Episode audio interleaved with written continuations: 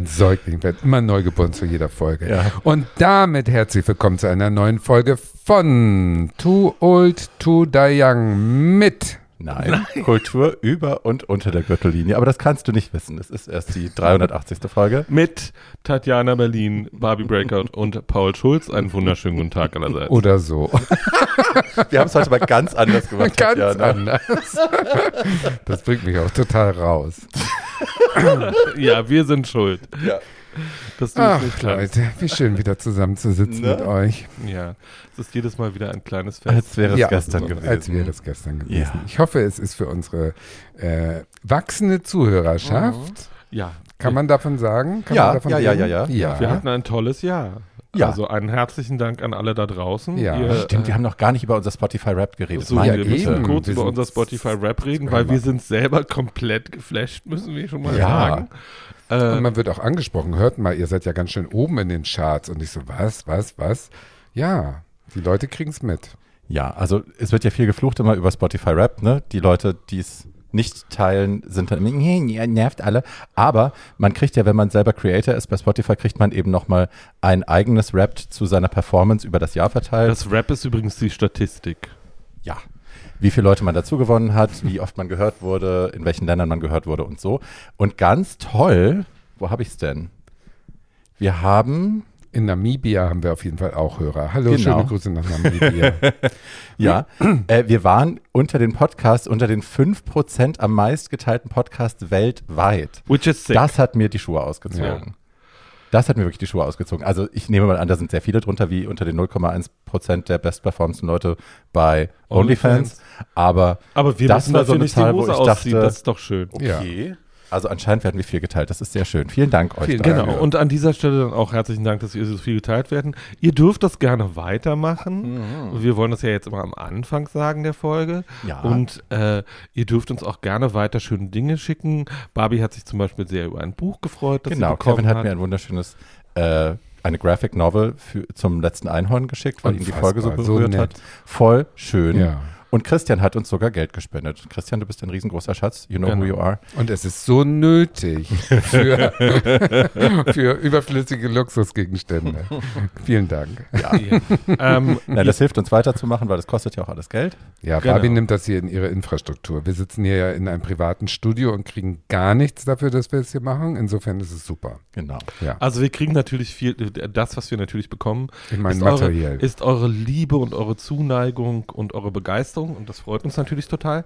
Äh, die könnt ihr uns auch weiter mitteilen unter too old to die young at Google, Podcast äh, at- pod, too old to die young podcast at google- gmail.com. okay, jetzt Ja. nochmal mit Punkten. Fast stolperfrei. Ja, aber ich werde fertig gemacht, wenn ich das Intro nicht kann. Zum hundertsten Mal. Okay.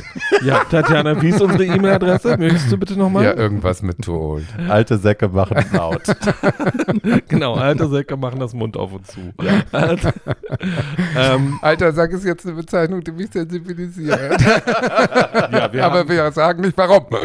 äh, wir dürfen nicht sagen, warum. Nein, Tat- wir dürfen nicht sagen warum. Tatjana hat, hat aus einem Schlag aus ihrem Privatleben erzählt, der Ja, so wow. unjugendfrei ist, dass wir ihn hier leider Nein, nicht on air performen nicht. dürfen. Never ever. Nein, Nein. machen Ähm, wir nicht. Machen wir nicht. Und äh, aber äh, Aber wir reden heute noch über Ausschabung. Also wir, wir reden Geschichte, wir reden auch über Ausschabungen und über diverse andere Dinge. Das, worüber wir eigentlich sprechen in der heutigen Folge, ähm, ist die größte deutsche Diva außer Marlene Dietrich. Sie hat sich gerne die letzte große deutsche Diva genannt. Und ja, das bisher ist auch keine nachgekommen, weil Ja. diese Fischer können wir ja nicht zählen. Wer? Wer? Nein, eben, die. Ach so. Ach so, nein, Frau nein, Fischer-Preis, nein. Nein. Wir haben keine andere Frau von diesem Format und wir reden natürlich von unserer Urberlinerin, der in Ulm geborenen Hildegard Knef. Genau. Genau. Wir haben ja ab und wir haben ja schon ein paar Folgen zu singulären Themen und Menschen gemacht, zum Beispiel zu Almodovar und zu Cher und zu Marlene. Cher. Marilyn, Und ich habe wieder Cher gesagt, Marlene. Barbie is not amused. So, die ähm, arme Cher übrigens. So, äh, Ja. ja, Ja. Äh, Chers Mama ist gestorben, unser herzliches Beileid Ja. an dieser Stelle. Ähm, Wobei ist auch dann gut. Glänzt wieder mit 96. Empathie. 96 darf man sterben. Ja, ja, man Ja. darf. Man aber darf trotzdem immer sterben, man darf immer Ja, sterben. ja. Aber ich finde, wenn sich meine Tochter gerade einen 30 Jahre jüngeren Liebhaber zugelegt hat, dann sterbe ich nicht. Das finde ich Oder ich sterbe dann gerade, weil ich weiß, es wird richtig bitterböse enden mit dem. Das ist doch so eine Samenschleuder. Die ist doch schon bekannt da in Amerika. Diese der Böse. ist kein unbeschriebenes Blatt, ja, aber ja, wir also ich glaube, ich glaube Cher auch mal zutrauen, dass sie ein bisschen Menschen hat. Nein, ich die glaube, Verzweiflung ähm, an der ähm, 76-Jährigen ist noch größer als deine. Zu unserer, zu unserer großen, ich glaube, zu unserer großen griechischstämmigen Ikone kann man nur so viel euch. sagen. Äh, nach Cher kann man jetzt so viel Samen schleudern, wie man irgendwie will, da passiert nichts mehr. Ja, das stimmt. Apropos Ausschabung, aber das kommt man Girls. später. Girls. Okay, jetzt, äh, Girls. Wir, sind noch, wir sind noch nicht. Nein. Wir, wow. wollen über Weihnachten. Wir sind noch keine 10 zehn Minuten-. Wir sind noch keine zehn Minuten drin und wir haben schon wieder drei, He äh, drei Hörerinnen verloren, die sich weggeekelt haben. Ja. So. aber Ah, 30 gewonnen. Hi. Wow. So. Wollten wir über Weihnachten reden? Nee, wir hatten doch, eine, du, du hattest doch eine andere Idee, die ich jetzt vergessen habe. Wir wollten lustige Geschichten über Schnee erzählen. Ach, Schnee. Ja, Schnee jeder Hm. Art. Hm. Habe ich jetzt gar nichts vorbereitet. Nee, und darf ich kurz sagen, dass es Bitte. bei mir jetzt gar nicht. Kannst du auch nicht erzählen. Ich kann da nichts zu erzählen. Nee, einfach nur, weil ich null Erfahrung habe. Du hast noch nie gekokst? Nee, ehrlich jetzt, noch nie. Also wirklich, noch nie. Ich habe noch nie irgendwas anderes genommen als mit 17 einmal Cannabis und in Thailand einmal Das Pilze. nimmt man übrigens nicht. Ja gut, aber ich du weißt, was ich Cannabis meine. genommen. Und das war's. Also ich habe wirklich Ein keinerlei Schuss Erfahrung. LSD in den Tee. Ich Ja. würde Aber so gerne mal wieder Pilze Strom, oder Stromgitarre geraucht. aber ich habe noch nie. Wow. Ja, Dad Jokes. insofern bin ich Wow. raus. Okay, super. Das ist unsere lustige Einführungsrunde gewesen. Ich hoffe, ihr hattet genauso viel Spaß wie wir. Ja gut. Genau. Hm. Doch, Weihnachtsgeschichten? Vielleicht doch. Wir erzählen, weil ja Weihnachten bald ist. Ja. Äh, für die erzähl- Leute von euch, Erzählen wir das fröhliche feiern. Weihnachtsgeschichten. Ja, so ein bisschen. So ein Ähm, bisschen Die schlimmsten. Tatjana, fang mal an. Ich habe natürlich überhaupt keine lustige Weihnachtsgeschichte, weil mein Weihnachten ist seit, warte mal, wann bin ich geboren? Also sagen wir mal, seit den frühen 70er Jahren ist mein Weihnachten immer gleich, bis heute. Das Einzige, was verändert ist, ich muss seit ungefähr 15 Jahren nicht mehr Blockflöte spielen. Seit 15 Jahren erst. Also Tatjana, hat mit Ende 13 aufgehört, Blockflöte Ja. zu spielen. Und ansonsten ist es immer so, dass wenn ich äh, Weihnachten in mein Elternhaus komme, ich bin mit 17 ausgezogen. blöden Blockflöte. Ja, es ist zu schlimm, um es Was zu spielst du erzählen. denn da eigentlich? Stille Nacht. Nee, äh, Es ist ihr ein Kinderlein kommet und äh, Stille Nacht, ja. und es ist wirklich, wirklich so, es ist wirklich so, dass ähm, seit, seitdem ich lebe, ist dieser Ablauf so ritualisiert, dass nichts geändert werden darf. Das heißt also, ich komme jetzt ja auch zu meinen Eltern dann ähm, mit Koffer drei Tage, zwei Tage vorher, je nachdem, oder einen Tag vorher. Und dann darf ich nicht ins Wohnzimmer, weil da ja schon der geschmückte Baum steht. Ja. Das heißt, ich muss also zwei Tage in meinem alten Kinderzimmer warten im Prinzip. Und am Heiligen Abend äh, um 4 Uhr, Punkt 4 Uhr, äh, läutet aus dem Wohnzimmer ein Glöckchen. Dann ist das Christkind da Immer gewesen. dasselbe Glöckchen. Ja. Und ich komme rein es und dann läuft also. Klassik ähm, äh, Weihnachtsmusik und der Baum ist natürlich mit echt äh, äh, Kerzen. Bienenwachskerzen, nicht die normalen Wachskerzen, Bienenwachskerzen äh, angezündet und das ist bei meinen Eltern, die inzwischen weit über Shares Alter sind, auch schon ein Akt der Gefahr, Mhm. den überhaupt anzuzünden, geschweige denn alles. Und dann kommst du also rein und musst erstmal den Baum bewundern und natürlich die, die äh, Ah, oh. Christkindlkapelle und was da alles auf dem Fensterbrett rumsteht und die Adventszweige und alles nadelt da rum und Diese, alles diese Was sind denn geschnitzten, diese Ja, geschnitzten so- Dinger, die sich so drehen ja, mit den so Lampen. Ja. Korkenzieher, Haselnuss, Gedöns und so. Und das musst du alles denn. Und dann äh, wird erstmal äh, Kaffee getrunken und dann darf man das Geschenk auspacken. Inzwischen ist es ja nur noch ein Umschlag. Ein Glück gibt es keine Geschenke mehr. Bargeld lacht? Ja. Und äh, eine Packung Aldi-Trüffel. Das ist im, immer, seit 100 Jahren sitzen da die, aber die mag ich gerne. Insofern weiß sie das. Und Wie sie, norddeutsch sie, auf einmal wird, immer. Immer. Und das ist, ähm, ja, und dann wird äh, irgendwie Kaffee getrunken und dann wird auch sofort nahtlos Abendbrot gegessen, in dem Sinne, dass es immer Fondue gibt, immer Fleisch oder Käse? Fleisch. Okay. Und das ist dann der Mit Heilige demselben Öl seit zehn Jahren. Abend. Ja, es ist immer dasselbe. Soll man ja nicht Es wegkippen, ist ne? ja schön, ich sag ja, inzwischen ist es ja schon äh, es, es gab ungefähr so 25 Jahre, wo ich es relativ ereignislos fand. Aber inzwischen denke ich jedes Jahr, was man noch hat in diesem, irgendwann werde ich es vermissen, dass es nicht mehr so ist. Insofern ist es schön, dass es noch so ist. Aber es ist so unfassbar gleich immer der Ablauf und es darf nichts, nichts schief gehen. Es muss immer so sein. Ja, ganz rührend, aber auch irgendwie ein bisschen spooky. Bisschen Stepford Christmas. Ja, ein bisschen. Ja. Ja, ein bisschen. Na, also ist Teile davon erinnern mich daran, wie das bei uns früher war, wenn wir bei meiner, weil geschiedene Eltern und so, dann bei, immer bei verschiedenen Leuten. Und bei meiner mütterlichen Großmutter, bei der Omi, gab es dann auch immer diese Rituale. Also es gab auch, äh, wir mussten draußen warten, dann gibt es das Glöckchen, dann war das Christkind nämlich da, Ja. dann können wir rein. Dann gibt es erstmal, läuft immer das gleiche Lied, Ja. irgendeine sch schammelige, alte, schrabbelige Schallplatte. Der Dresdner Kreuz. Genau, irgendein Chor. Ja. Jesus ist tot. Ja. Wenn sie wenigstens Oh, Vicky spielen da. würde, aber nein. Oh, das, das Nein, da ist erst, da, da ist das andere Fest. Und dann wird sich gesetzt, dann war es immer extremes Konsumweihnachten. Also die Kinder haben immer so, immer so Playmobil-Burgen und Lego und was weiß Oh, ich nicht alles bekommen und so. Und äh, Sitzordnung war auch immer die gleiche. Wir mussten immer an den Ja. gleichen Plätzen sitzen. Und äh, Geschirr ist immer das gleiche. ja, ja, natürlich, das blau-weiße ja. von Dingens. Genau.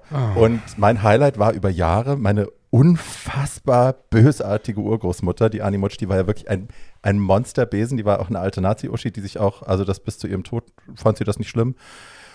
Und so, wir sind oft aneinander geraten deswegen, aber ähm, mich mochte sie und alle anderen mochte sie nicht. Und das hat sie alle anderen auch spüren lassen, vor allem ihre Tochter, mit der sie im selben Haus wohnte. Die hat es immer abbekommen. Ach, das hört sich gut an. Ja, es war sehr lustig. Also von so einer Loriot-Perspektive oder so Ja. Tati Danielle oder so war das immer sehr lustig. Ähm, ich wusste es als Kind noch nicht so ganz zu schätzen, wie ich das heute retrospektiv zu schätzen weiß. Aber die Highlights waren immer ihre Geschenke, weil sie, Oh. ich habe so schöne Sachen bekommen, mein Bruder auch manchmal, aber ähm, vor allem ihre Tochter hat abgelaufenes Essen bekommen, abgelaufene Kosmetik, Sachen, die sie einfach nicht mehr wollte. Und dann so die letzten Jahre hat sie einfach immer die Geschenke vom Vorjahr, hat sie auf, auf einen Haufen bei sich in den Geschenkeschrank geworfen und hat die genauso verpackt, wie sie waren, Oh. dann zurückgeschenkt, Oh. weil sie nicht mehr, die hat es nicht mehr gerafft, glaube Well, ich. it's hard to regift. Aber das war dann halt echt immer saulustig, wenn dann irgendwie meine Mutter und meine Oma beide da saßen und so das Ding aufgemacht haben, sich beide angucken, so, hast du auch dein Geschenk vom letzten Jahr? Sie so, mm. und dann so, "Mm, Dankeschön, das ist aber nett. Und sie so, ja, ja, ist egal. Oh. Wann gibt's Essen?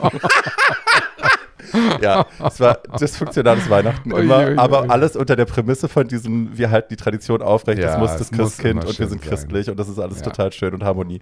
Ähm, ja, zum Essen gab es dann immer das berühmte Hackfleischsößchen mit dem Gurkensalat, das es ja auch noch auf meiner Website gibt. Ich habe euch das, weil ihr das letztes Jahr so spannend fandet, habe ich das Rezept online gestellt. Das steht da immer noch. Ich kann den Link in die Shownotes packen. Das ist köstlich. Ähm, kein traditionelles Weihnachtsessen, aber muss man gegessen haben. Ja, Ja. das waren unsere, die lustigsten Weihnachten. Manchmal war noch meine Tante dabei, die dann meine, meine Oma mit dem F-Wort bedacht hat, geifernd, schreiend und Oh. dann rausrannte und Mit so. dem V-Wort oder mit dem F-Wort? Es schreibt sich mit F insofern. Ich würde es auch sagen mit. F. Schreibt es sich mit F? Ja, Es schreibt sich Okay. mit F. aber sag mal, da fällt mir ein, dass äh, eins der schlimmen Gefühle, die aufkommen Heiligabend, das war immer, wenn ich Geschenke gekriegt habe, wo ich im Nachhinein weiß oder ahne, dass mein Vater damit versucht hat, mich zur Hete zu machen. Also geschenkt? statt der? Puppe, statt der Puppe, so, statt der Puppe, die ich Durch mir diese gewünscht helle habe, Gasse muss er kommen. ein What? Fahrrad oder eine Minitrix-Anlage, die heute noch übrigens, wenn eine Minitrix-Anlage, äh, so eine kleine elektrische Eisenbahn, aber die teure, Ah. Okay. die gute. Wer die noch kaufen will von mir für teuer Geld, ist ein Sammlerstück bestimmt. Zwölf davon auf dem. Ja, ich habe die alle da rumliegen. Ich habe das nie aufgebaut, das Ding. Und mein Vater immer so mit, hm, okay. Ist also brandneu, noch nicht gebraucht. ja, genau. Seit 1978 liegt es im Schrank. Vintage. Vintage, genau. So alt wie- 44 und solche Jahre Geschenke, alt. wo ich im Nachhinein denke, wenn ich mir doch immer eigentlich eine Puppe gewünscht habe und immer so Techniksachen gekriegt habe, ist das ja eigentlich ein Zeichen. Of course. Ne? Na ja, oh, klar. wie schrecklich. Ja. eigentlich. Ich verstehe ja diese Das Logik ich dahinter auch nicht. Jungs, die ein Mädchen zu Weihnachten wollen, sollte man doch annehmen, dass sie eigentlich heterosexuell sind. Also ich verstehe die, die soziologische Logik dahinter nicht. Man Nein, du wolltest immer Hat sich äh, ja keine was Weiches gewünscht. haben. Ja, das war Ja, das keine, weiß man doch in keine dem Alter nicht. aufblasbare Doll. Nein, das war einfach, dass du dich nicht ähm, identifiziert hast mit dieser Fußballtechnik. Ich hatte, glaube ich, zehn Fußballgeschenke gekriegt in meinem Jugendkindleben und nicht ein wollte ich davon haben. Warum? Nee, das haben sie bei mir irgendwann aufgegeben. Also die haben mir schon noch dann so Carrera, so ja, Autobahnen und so so einen Scheiß haben sie mir geschenkt. Technikkasten. Ja, aber also ich durfte, ich habe schon auch auch mein, ich habe ja Mädchenmasters hieß das bei uns, Shira. Ich habe schon auch Shira bekommen und Regina Regenbogen und so. Die Ja, Sachen, ich die ich mir gewünscht hatte. Ich nicht. Honey Ja. und Nanny habe ich meiner Schwester geklaut. Ich kann gar nicht mit so lustigen Weihnachtsgeschichten, also die, die, die, die, das, wo, wo ich in den letzten 15 Jahren am meisten gelacht habe an Weihnachten, äh, war, mein Neffe war drei und seine Leidenschaft war nicht Geschenke, sondern Geschenke auspacken. Von allen. Und zwar, es ging überhaupt nicht um das, was er da ausgepackt hat, sondern es ging nur darum, dass er seine zu viel machen. vorhandenen Energien Ja. da, er hat einfach Geschenke ausgepackt, wie Dreijährige das tun. Er hat einfach alles zerfetzt, was nicht geschenkt war. Und dann hat er, dann hatte er neben sich einen zerrupften Papierhaufen liegen, der größer war als er selbst und war zutiefst enttäuscht, dass es nichts mehr auszupacken gab. Und dann haben wir alle versucht zu sagen, ja, aber Baby, irgendwie guck doch mal, was du alles bekommen hast. Auspacken! Trinkerfahrt! Wow. So, und dann, äh, also Du, dem Und winkt eine gute Zukunft auf dem die andere. Lieblingsweihnachtsgeschichte ist, wir gehen Weihnachten immer traditionell ins Konzert in meiner Familie. Und als mein Vater noch lebte, da taten meine Mutter und mein Vater das auch gerne mal allein. Und irgendwann äh, haben sie dann, sind sie zu Weihnachten ins Konzert und äh, äh, standen dann vor dem Gewandhaus und merkten, das Konzert war überhaupt nicht im Gewandhaus, das Konzert war in der Philharmonie. Dafür war es aber schon viel zu spät. Also was haben sie getan? Sie sind auf den Weihnachtsmarkt gegangen, haben sich zugezogen, aber so richtig und waren dann so breit, dass sie nicht mehr nach Hause fahren konnten und noch im Hotel übernachtet. Und so, meine Mutter schwärmt heute noch von diesem Abend. Das muss wirklich sehr schön gewesen sein. Ja, gute Nacht im Hotel. Kann ja mal eine Ehe retten. So, ähm, Ja, es ist schon alles schwierig, das äh, alles unter einen Hut zu bringen. Die Erwartung, die man selber hat, die Erwartung, die die anderen haben und alles in zwei Tagen irgendwie harmonisch hinzukriegen, ist schon nicht ohne. Also, Naja, ich, also ich kriege das jetzt mit in meinem Freundeskreis viele Leute, die halt noch so nach Hause fahren. Ne? Für die ist das immer noch ein Riesending, Ja, weil jetzt so mich. Verantwortung und Ja. Diesmal Kevin kocht das erste Mal für seine Family, so weil er irgendwie letztes Jahr mit dem Essen so unzufrieden war. Dann haben sie alle gesagt, ja, wenn du hier rummäkelst, dann machst du mal selber. Und Oh, er so, oh. Barbie, wie macht man eine Weihnachtsgans? ich so, hm, ganz vorsichtig. Wie ein Truthahn, nur ein bisschen anders. musst du das auch googeln. Bin ich Ja. so die ganz Expertin. Aber ja, und für viele, also ich habe irgendwann versucht, dass so das, was ich so erinnere, das, was so schön war, diese Harmonie und dieses ein bisschen magische, ne, dass man nicht so richtig weiß und so, aber halt auch dieses, diese Tradition, diese Rituale, das irgendwie hier in meinen Berliner Alltag zu retten und also das ist von mäßigem Erfolg gekrönt gewesen bisher. Wir kriegen es, also lecker essen kriegen wir immer hin, aber ähm, ja, ich habe den Baum dass hier auch das so vermisst. besinnlich wird, wird es halt Ich eher habe einen Baum nicht. bei mir stehen, immerhin. Echt? Na, ich habe nur so einen Plastikbaum. Ja, ich auch. Ich Ja. habe einen ich habe einen untraditionellen Weihnachtsbaum. Es gibt so eine wie heißen, Aus diese, Lego. wie heißen diese italienischen spitz zulaufenden Bäume? Pinien. Pinien, genau. Ich habe eine kleine Pinie gerettet vor drei Jahren. Oh, das da war, ist aber da war sie irgendwie so zwei Hände hoch und jetzt ist sie halb so hoch wie ich und äh, steht den Sommer über auf meinem Balkon und zu Winter kommt sie dann rein und wird ein bisschen Das beschmückt. Pinie. Das ähm, ist süß. Ja. und dann darf sie nach drei Wochen wieder raus und das ist auch schön für sie. Paul Ja. Schulz in Mein Freund der Baum. Ja, Genau, mein Freund, der Baum ist rot. Ja. ähm, Das so, ist schön. Ja. fertig mit Weihnachten? Naja, Absolut. wir fangen ja jetzt erst richtig an mit einem Mit äh. Weihnachtsgeschenk, mit einem Christkind sozusagen, mit einer wann geboren? Nicht 1925. ganz, Nee, Tag. nicht ganz Christkind. Äh, so 25. Februar, oder? die junge Frau, über die wir heute reden, äh, ist nicht mehr jung, weil tot, ähm, wurde aber am 28. Na ja, Dezember, das also gilt einen noch. Tag nach mir oder Marlene Dietrich, je nachdem aus welcher Perspektive man das betrachten möchte. Ist ja dasselbe eigentlich. Äh, Ja, ja, ehrlich alle sind. gleich. So. alle Ja. ein super Jahr. Beine bis ja. zum Hals. ähm, er wurde am 28. Dezember Ist doch alles Quatsch. 1925 Kurz geboren. Maler. 1925 geboren und zwar, wie man jetzt annehmen könnte, nicht in Berlin, obwohl sie als eine der wirklich berühmten Urberlinerinnen gilt, sondern in Ulm. So, äh, das ist äh, so, aber Madame wuchs nicht in Ulm auf, sondern verbrachte in Ulm genau vier Wochen Genau. und wurde dann an den Berliner, in die Berliner Innenstadt verfrachtet Und fuhr auch nie wieder in ihrem Leben nach Ulm. und war jedenfalls laut Eigenaussage nie wieder in ihrem Leben in Ulm, was schwer, äh, vielleicht, Naja, kann, kon, vielleicht konnte sie sich auch nicht erinnern, who knows. ja. Äh, so ausgiebige Konzerttourneen, ich kann mir nicht vorstellen, dass Madame nie in Ulm aufgetreten ist. nee, aber, ich auch äh, nicht. Ähm, man Ich weiß war auch noch nicht. nie in Ulm. Also Jedenfalls, die gute hieß Hildegard Frieda Albertine Knef.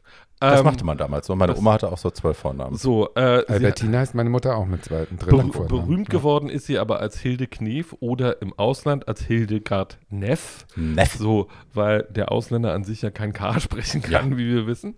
Ähm, außer es geht um. Der Ausländer an sich kann kein K. Aber wie kann der denn Hildegard aussprechen? der KKK freut sich in Amerika. genau, ich wollte gerade sagen, der KKK und der Communism. ich finde Hildegard viel schwieriger als Knef. Für einen Amerikaner jetzt. Naja, aber Oh, oh, Hildegard, Hildegard. Hildegard, Hildegard, Neff. Ja. Und das war dann mal, also Hildegarde war jetzt schon exotisch genug. Ja, ich das glaube auch. reicht dann Neff- auch mal. Neff Und dann- muss man da irgendwas haben, was man eleganter aussprechen kann. Komischerweise Neff mit zwei F. Also, Ich habe eine Freundin, die so heißt mit Nachnamen, Amerikanerin. Die heißt tatsächlich Neff. Ist nicht, nicht verwandt, aber ja, ist ein Name, der da wohl gängig ist, vielleicht so ein bisschen. Ja. äh, Das that's- wissen die besser als Also, wir. bis, bis, Hildega bis Hildegarde nach Amerika kam, dauerte es aber noch eine Weile, weil äh, sie wurde nach Schöneberg verfrachtet in die Sedanstraße, wo sie aufwuchs im Winter und im Sommer bei ihrem Opa. Ähm, Opa hatte eine Auf- Datsche, ne? Opa hatte eine Datsche in Buko, glaube ich. Ähm, und da äh, verbrachte äh, Frau, Frau Knef, als sie klein war, ihre Sommer und äh, legte, glaube ich, den Grund so und kriegte jede Menge ungewaschenes Obst äh, und legte, glaube ich, den, Grund, die Grund, den Grundstein für ihre Darmerkrankungen im späteren Leben. Ja, oder auch für ihre, ähm, Res- äh, wie heißt das, Resilienz, Resilienz. Ähm, äh, Krankheiten zu überleben, weil sie doch viel Matsch gefressen hat da in der Kindheit. Insofern hat die da doch ein gesundes Gerüst. Jedenfalls, Papa starb dann relativ früh, äh, peinlicherweise an Syphilis. Ähm, Nach sechs Monaten schon, oder? Ganz früh. Sie ist ohne Vater aufgewachsen. Sie ist ohne Vater aufgewachsen, aber mit einer sehr straffen Mutter, glaube ich. Ja. Mama ging immer arbeiten und Hilde blieb bei, bei Oma und Opa. Äh, Oma und Opa waren nicht das glücklichste Paar. Opa hat sie sehr geliebt und Oma war leider nicht in Opa verliebt und hatte Angst vor ihm. Das war keine gute Beziehungsgrundlage. Ähm, aber Hilde war ein relativ frohes und glückliches Kind, bis Mama wieder heiratete. Mit sieben. Äh, mit sieben heiratete Mama erneut einen Schuhfabrikanten, äh, wobei der hatte zwei Schuhläden und ein bisschen und nannte sich selber Lederfabrikant, also who, whatever. ähm, und Wir waren alle Großindustrien. so, er war, er war nicht, er war nicht reich. Äh, der, ähm, das ging dann eine Weile, aber auch nicht gut. Äh, und Mama kaufte dann irgendwie als Hilde, äh, Hilde musste dann auch immer in der äh, Schuhmacherei aushelfen und fand das an sich ganz geil, bis auf den Kontakt mit den Leuten. Das fand sie nicht so geil.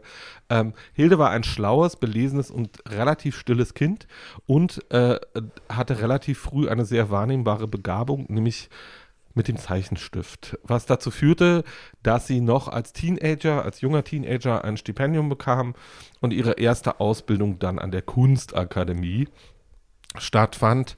Ähm, dann Ganz kurz, ja. während des Krieges. Äh, Man muss sich vorstellen, dass da eine Infrastruktur noch wie heute in Kiew, irgendwas scheint noch existiert zu haben, dass Also- die äh, da hingehen konnte und das machen konnte. Ist ja schon als, toll. Als, ähm, naja, dazu kommen wir gleich noch. Als ähm, der Krieg begann, war Hilde 14. Ähm, also, das heißt, die sechs Jahre ähm, Krieg, die in Deutschland stattgefunden haben, hat sie so richtig mit voller Wucht mitbekommen.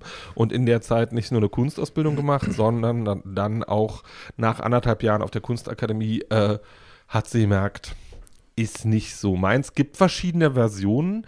In, den in den früheren Interviews sagt sie immer, sie hat die Einsamkeit beim Malen nicht, nicht ausgehalten. ausgehalten. Das sagt So. sie später auch noch bei Und in, der späte, und in den späteren Versionen sagt sie dann wahrscheinlich ehrlicher, sie hat begriffen, ist vielleicht doch keine so grandiose Begabung, die ich hier habe, mache ich mal was anderes. schwankt ja auch zwischen, also offiziell war sie ja, glaube ich, Trickzeichnerin und sie spät, in späteren Interviews erzählt sie dann, sie war Malerin und jetzt Naja, sie ist ausgebildet, wor ausgebildet worden, ist sie in der Trickfilmabteilung der UFA, Ja. also das ist schon richtig.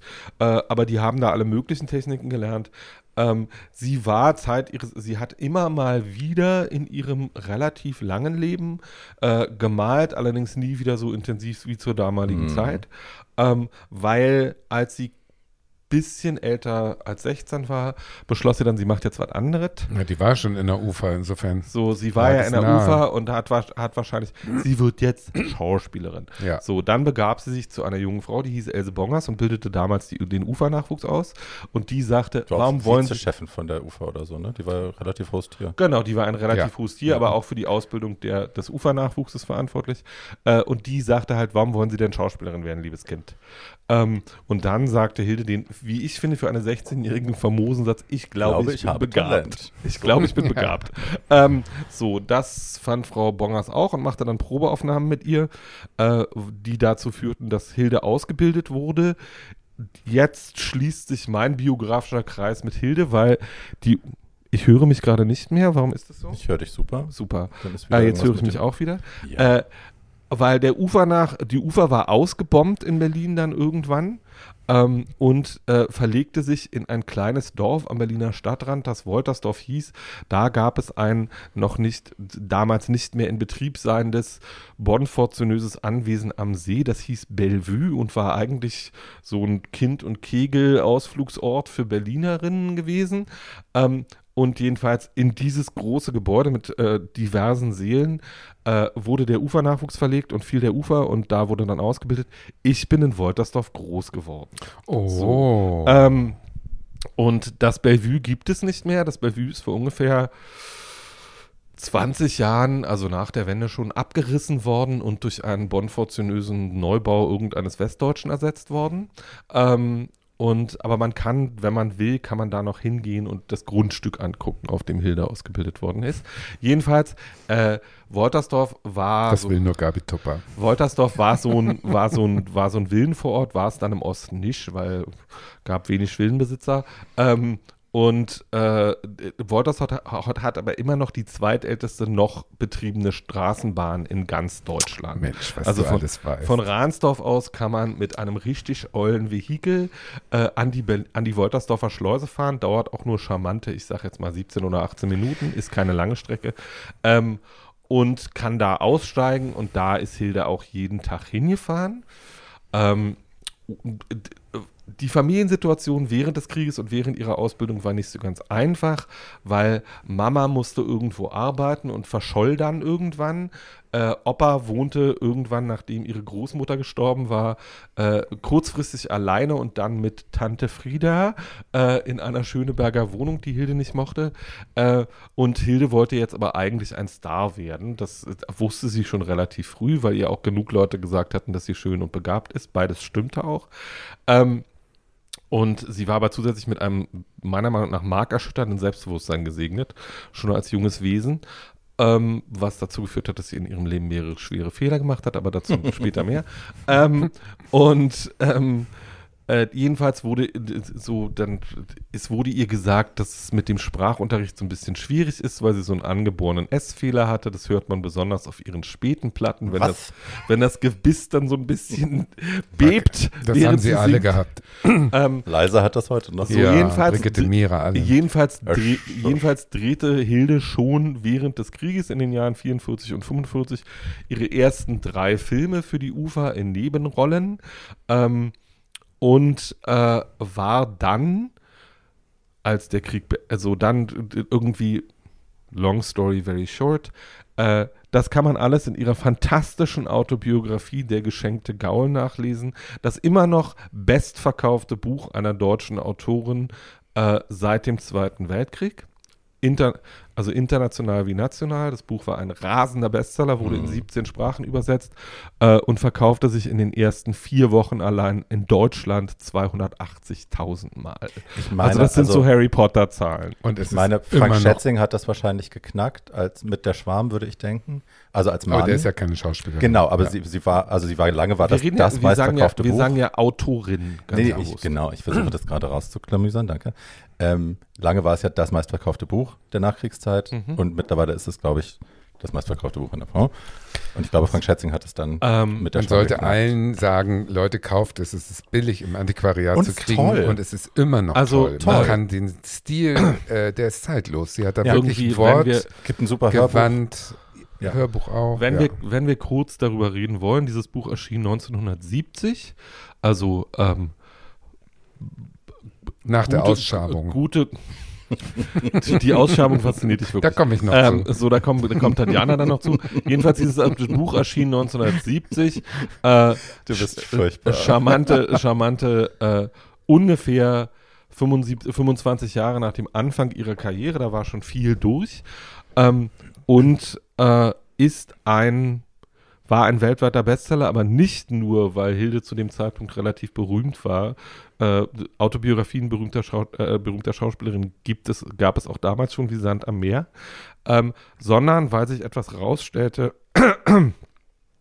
was niemand vermutet hatte, nämlich dass Frau Knef eine brillante, Ja. im Sinne von Ja, geniale. Ja. Schriftstellerin äh, ist und mit äh, war und mit Sprache umging wie andere Leute. Äh, die, Ja. die, die, die ging so mit Sprache um, wie, keine Ahnung. Lacroix mit, mit Mode oben geht oder äh, Michelangelo mit dem Zeichenstift oder irgendwie sowas. Also das war, sie hatte da und es war offensichtlich auch, und so das, was sie in diesem Buch beschrieb, war äh, ihre Kindheit, äh, ihre, ähm, das, was während des Zweiten Weltkriegs passiert wäre. Madame hatte ein längeres Verhältnis mit einem schweren Nazi. Madame war in einer und mit so der wurde dann irgendwann zum Volkssturm eingezogen. Äh, sie wollte nicht alleine in seinem Haus bleiben, weil sie Angst vor den Russen hatte, zog sich also äh, eine Uniform an, setzte sich ein Cappy auf und war ab da für alle wahrnehmbar ein junger Mann, der äh, in den Krieg zog, Um ihrem Geliebten nahe zu sein. um ihrem Geliebten nahe zu sein. als Kerl Fall. verkleidet. Das muss Hat man sich mal reinziehen.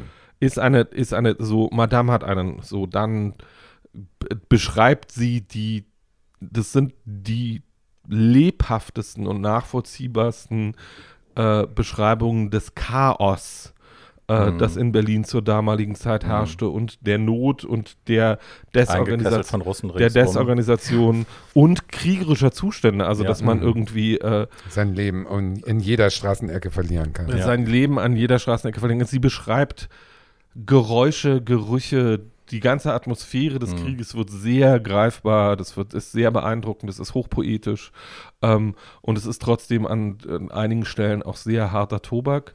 Mhm. Ähm, und äh, sie beschreibt, wie sie hungert, wie sie alleine durch Berlin zieht, äh, wie sie aber immer letzten Endes dann wieder äh, von der absoluten Realität in der Filmwelt landet. Und ähm, das, führte, das führte dann dazu, dass Hilde im ersten wieder eröffneten Theater von Berlin ähm, als eine der ersten auf der Bühne stand und da große Rollen spielte. Madame hat eine innerhalb dieser ersten drei Jahre nach dem Krieg eine beachtliche Theaterkarriere hingelegt und wurde viel gelobt, was dann dazu führte, dass Frau Knef äh, die weibliche Hauptrolle im ersten in Deutschland überhaupt produzierten Spielfilm nach dem Krieg spielte. Der hieß Die Mörder sind unter Genau, da übernehme Genau. ich. Aber ganz kurz, bevor wir wechseln, würde ich gerne da nochmal, also wir können Ich ja nicht auch. darüber sprechen, dass sie die Nazi, also dass Nein. sie einen Nazi-Mann hatte und dass sie irgendwie in dieser Zeit in Berlin war und Karriere gemacht hat, ohne auch Fragen zu Ja, stellen. klar. How Yes. und wie so. Ja, also es ist ein ganz großes ähm, Fragezeichen zu setzen. Sie schwörte bis an ihr Grab, dass sie nicht wusste, dass dieser Filmoffizier, in den sie sich unsterblich verliebt hat, Nazi war. Sie sagt, es war ein, eine Liebe ohne politische Diskussion. Sie ist ihm gefolgt, sie ist mit ihm in äh, Kriegsgefangenschaft sogar geraten. Sie hat äh, auch als Soldat verkleidet äh, angeblich einen Russen erschossen. Also sie hat auch richtig äh, geschossen. Und als die in der Gefangenschaft waren von den Russen, hat er sich geöffnet und hat ihr gestanden, dass er ein hoher Nazi ist, dass das bald rauskommen wird in dieser Gefangenschaft und dass sie jetzt entweder versucht zu Flüchten fliehen muss, ja. oder auch enttarnt wird als Geliebte eines Nazis und ermordet wird oder schlimmer. Das Was- ist sozusagen ihre Version. Was so ein bisschen dem widerspricht, dass selbst im Buch vorkommt, dass Else Bongers ihr sagt, der Typ ist ein großer Nazi. Ja, ich glaube das den? auch nicht so ganz, aber damals war es wohl auch eher so, dass sie als junges Mädchen einen ähm, erfahrenen, ähm, in der Hierarchie oben stehenden Filmheini, das hilft ihr natürlich, wenn sie mit dem äh, liiert ist in ihrer Karriere und sie hat ja auch später immer solche geheiratet, die irgendwie in der Branche was zu sagen Zum hatten. Thema freie Liebe Ja. noch so viel. Es gibt eine wunderbare Szene in dem Buch, wo sie beschreibt, dass sie, also um auch mal die, man könnte es moralische Verwahrlosung nennen, man könnte es auch freiheitliches Denken nennen, äh, äh, Zustände während des Kriegs relativ beschreibt. Sie ist 23 zu dem Zeitpunkt, ist in dieser Villa äh, äh, frisch aus dem Bett des Typen irgendwie in einen Laken eingerollt. Dann kommt seine Ehefrau zum Frühstück. Sie sitzen zusammen am Tisch, können sich nicht leiden und er äh, rottelt die ganze Zeit da durch die Gegend und äh, sagt, seid doch mal nett zueinander. Ähm, Oh. Und sie überlegt sich, muss ich jetzt gehen, muss ich jetzt nicht gehen? Ach, scheiß drauf, ich gehe jetzt nicht, ich habe sowieso nichts an. Ich glaube, im Ähm, Krieg sind gesellschaftliche Konventionen dann auch äh, nicht die wichtigsten. Ich schätze, es Ja, und es ist ja auch die Zeit vor dem Krieg. Fatalismus. Wird ja auch viel darüber gesprochen, wie ja. wild Berlin war und wie Ja. frei. Also, Naja, auf jeden Fall ist sie dann aber Tatsache so die. Aufarbeitung, aber so die Aufarbeitung von, also wie sie, was weiß, ne, deine großen Diven, wie sie alle heißen, Ja. die mit der Nazi-Vergangenheit, ähm, die, wenn die während des Krieges gespielt haben und Karriere gemacht haben, das wurde ja immer auch gegen die verwendet, wurde immer gesagt, okay, dann hast du quasi dich Liebkind gemacht und du hast es geduldet und du hast partizipiert und Sie so. ist super sauber da rausgekommen. Okay. Super Summe sauber über alles, wir wissen es nicht genau. Sie hat, ähm, sie hat aber auch die richtigen Leute gekannt. Also sie ist wirklich dann, sie hat ihn ja dann verlassen und hat ihn nie wieder gesehen. Er ist Mhm. wohl erschossen worden in dem Lager. Und sie hat äh, wirklich, ist über die, durch die Elbe geschwommen nach Uelzen, wollte sie irgendwie, äh, weil da irgendwer war. Keine Ahnung. Weil Victor de Kova da war. Ja, genau. Das ist ein großer Name damals gewesen, ein äh, großer Schauspieler und Produzent und was auch immer. Und zudem hat sie sich durchgeschlagen und hat es geschafft. Und der hat ihr auch die, ähm, den Weg geebnet auf die Theaterbühnen Berlins. Dann 45, als der Krieg zu Ende war, Borislav Bartok, der, ich weiß nicht, Schlosstheater, Schlossparktheater, genau. Schlossparktheater, der hat sie dann besetzt und so kam eins zum anderen, dass sie relativ schnell diese rasante Ta Theaterkarriere machte und dann die Königin des Trümmerfilms wurde. Die hat dann drei Filme gemacht in den Original Berlin-Trümmern. Ähm, und jetzt kommen wir zu dem großen Kapitel Hildegard Knef und ihre Filme. Ich kann euch gleich von Anfang an sagen, erwartet nicht zu viel. Entweder sie waren schlecht oder sie sind schlecht gealtert. Also diese Filme sind, äh, hm, ich habe Sie viele hat immer gesehen. gesagt, sie hat mit bedeutenden Regisseuren unbedeutende Filme gedreht. Das ist wirklich wahr und das muss wehtun, wenn sie wirklich mit dem Regisseur von Der dritte Mann hat sie gedreht und der hat einen Scheißfilm mit ihr gemacht und das ist ihr oft passiert. Also das ist äh, gut, aber nun ist es auch so, dass die also anfängt, die Mörder sind unter uns, das ist so ein berühmter Film, da spielt sie eine jüdische KZ-Überlebende, die wieder zurückkommt. Und das sind natürlich Rollen gewesen, die sie auch reingewaschen haben, hat äh, Weil es ein Aufarbeitungsfilm ist. ja, Eine blonde, blauäugige jüdische KZ überlebt. Kann alles sein, gibt es. Und dann hat sie einen Filmpreis gekriegt für Film ohne Titel, 48. Und das ist eine völlig absurde Geschichte. Ich habe es wirklich versucht, aber das ist so, ein Schauspieler, Willi Forst, äh, sitzt in der Lüneburger Heide in Uelzen unterm Baum und redet darüber, einen Film zu drehen. Und sie ist eine Bäuerin und er spricht mit ihr darüber, wie es ist, einen Film zu drehen. Das ist der Inhalt. Wow. Mehr passiert da nicht. Also es ist unterirdisch. Kann man nicht mehr gucken, richtig schlimm. Und dadurch wird aber Hollywood auf sie aufmerksam. Mhm. Und 1951 ähm, geht sie, oder 1950 schon, ganz früh, äh, nimmt sie äh, ähm, diesen typischen Hollywood-Vertrag an von äh, Selznick und äh, fährt rüber und denkt, äh, Krieg ist zu Ende, wir sind alle Freunde und jetzt mache ich Hollywood-Karriere. Pustekuchen, die Amis haben damals in Europa den Markt leer gekauft, damit der europäische Filmmarkt nicht stark wird, damit Hollywood die Marktkraft beherrscht. Die haben die also rausgekauft aus Deutschland. Was auch funktioniert hat. Ja, und haben die da sitzen lassen ohne Engagement. Die hat also wirklich drei Jahre rumgesessen. Und ähm, nachdem Hat sie gesagt, was sie ganzen- gelernt hat in Hollywood ist Warten, Dosen öffnen und Englisch, Englisch. sprechen. Und Englisch sprechen, genau. Und sie hat sich äh, natürlich tot geärgert, aber sie wurde einfach nicht richtig besetzt und wurde nur hingehalten. Und wenn man sich vorstellt, dass ein Leben, was vorher so nur Adrenalin, weißt du, also äh, Paul, ähm, was, was noch fehlt, vielleicht in Anführungsstrichen fehlt, ist, dass sie mit sieben Kinderlähmung auch hatte. Also Ja, die ist ja. auch gegen Sachen, der, so, der Bruder hatte einen Herzfehler und so. Mhm. Die hat also wirklich dann im Krieg gekämpft, Leute erschossen, äh, die Hat sich nicht der Flucht. Großvater auch noch das Leben genommen? Der, Der Großvater, Großvater hat ist sich mit- umgebracht. Ja. Also aus diesem ganzen Kampfmodus und dann dieser schnelle Theatererfolg, jetzt kommt die Karriere in Hollywood und dann auf Null gefahren zu werden, das muss richtig richtig schlimm sein. Mhm. Ich kann verstehen, dass das ein Einschnitt ist, über den man kaum hinwegkommt. Vor allem Also, hatte sie in der ganzen wow. Zeit ja auch Angebote aus Deutschland, Aus Deutschland. und Frankreich und Eben, England und die konnte durfte nicht. Und dann kam die Sünderin, da durfte sie dann wieder, da ist sie nach Deutschland geflogen und hat. Nee, erst äh, kam noch, sorry, erst kam noch diese Geschichte 51, wo sie mit Montgomery Clift Ja, diesen das wollte ich jetzt so, erzählen. Entschuldigung. Kommt das nach oder vor der Sünderin? 51 das weiß ich Das war war 51, so Okay, vor der gut. Sünde. Also da kommt eine tolle Geschichte. Ja. Sie wird also besetzt, äh, im Prinzip, sie kriegt eine Zusage für einen Film mit Montgomery Clift in Berlin. Und äh, Montgomery Clift war damals schon eins der drei Genies, äh, ne? Marlon Brando, Montgomery Clift und später James Dean.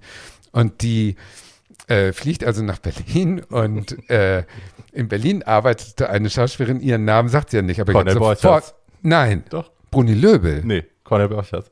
Claudia Borchert, Cornel Borchers. die Frau, Ja. die sie verraten hat? Ja, Ah, okay. die hat die Rolle gekriegt. ah, okay. Wie war das? Bruni Löbel spielt nämlich auch mit Genau, ich habe beide gegoogelt und Okay. bei Cornel taucht es auf. ah, Frech, ne? eine böse, neidische, intrigante, wie bei uns Drag Queens in. Berlin im Prinzip, hat also gepetzt und hat gesagt, die war mit einem Nazi zusammen und die war überhaupt und überhaupt. Naja, wir hätten alle dasselbe sie, getan. Ne? Ja, klar. Und dann hat sie die Rolle verloren. So. Und dann hat sie irgendwie die Sünderin gekriegt und die Sünderin war nun die erste. Da war sie eine Prostituierte und war schuld. sie war keine Prostituierte. nicht? Sie war ein Aktmodell. Ja, das sie war ist eine nicht das Gleiche.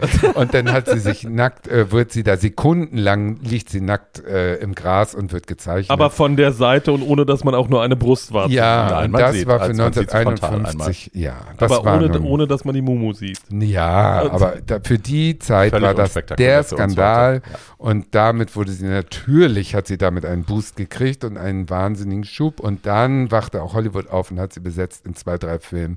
Naja, man kann die Sünderin jetzt aber nicht so abtun, weil die Sünderin war auch. Ja, äh, aber auch ein schlechter Film. die Sünderin ist ein wahnsinnig gucken. schlechter. Die Sünderin ist ein wahnsinnig schlechter Film. Also es ist auch eine echte Schmonzette. Ja. Das wusste sie auch, als sie das Buch Ja, gelesen natürlich, hat. aber Aber, das, war ein, das war auch wieder so ein guter Regisseur, aber ein schlechtes Buch. Ja. Äh, das ist meistens keine sehr gelungene Kombination.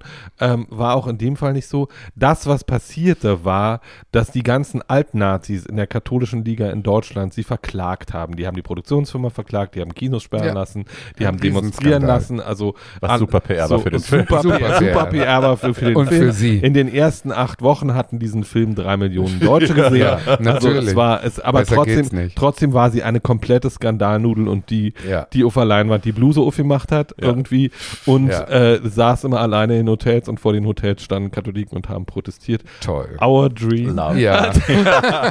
Our Life. Ja. Love.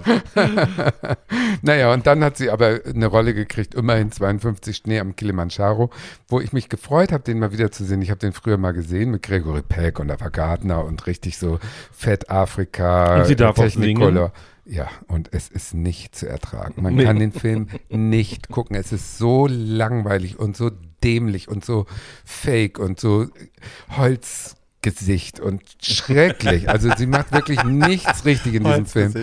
Und dann Toll. kriegt sie dadurch, äh, weil sie da zwei Lieder von Cole Porter singen darf, kriegt sie nun die Chance am Broadway äh, Silkstocking, also Ninoschka, die alte Greta, Ga Greta Garbo-Rolle, äh, am Broadway zu singen und kriegt dann die, die entsprechende Ausbildung und äh, traut sich das gar nicht zu, weil sie denkt, meine Stimme ist nicht gut, aber immerhin, sie wurde so kräftig, dass ich im letzten Rang eines 2000-Personen-Theaters zu hören war, sagt sie, und hat in 54 bis 56 en suite gespielt, das heißt acht Vorstellungen die Woche, die ganz harte Broadway-Schule und sagt 456 Vorstellungen. hat sie 600 insgesamt. über Oder 600 über 640, ich weiß nicht 600 genau. und sagt selber, dass sie, da lügt sie sich natürlich auch in die Tasche, dass sie ihren Anspruch hatte, jeden Abend eben alles zu geben und nicht einfach nur routiniert das immer jeden Abend gleich abzuliefern. Und das muss so kräftezehrend gewesen sein, dass sie sich, danach hatte sie eine Lungenentzündung und die Stimmbänder waren kaputt und was alles. Also danach war sie auf jeden Fall nie wieder bereit, so lange am Stück irgendwas zu Also spielen, wenn man das Cast immer Sie dieselbe hatte Stimmen, also erstmal löste die Krankheit, sie hatte Masern, ne?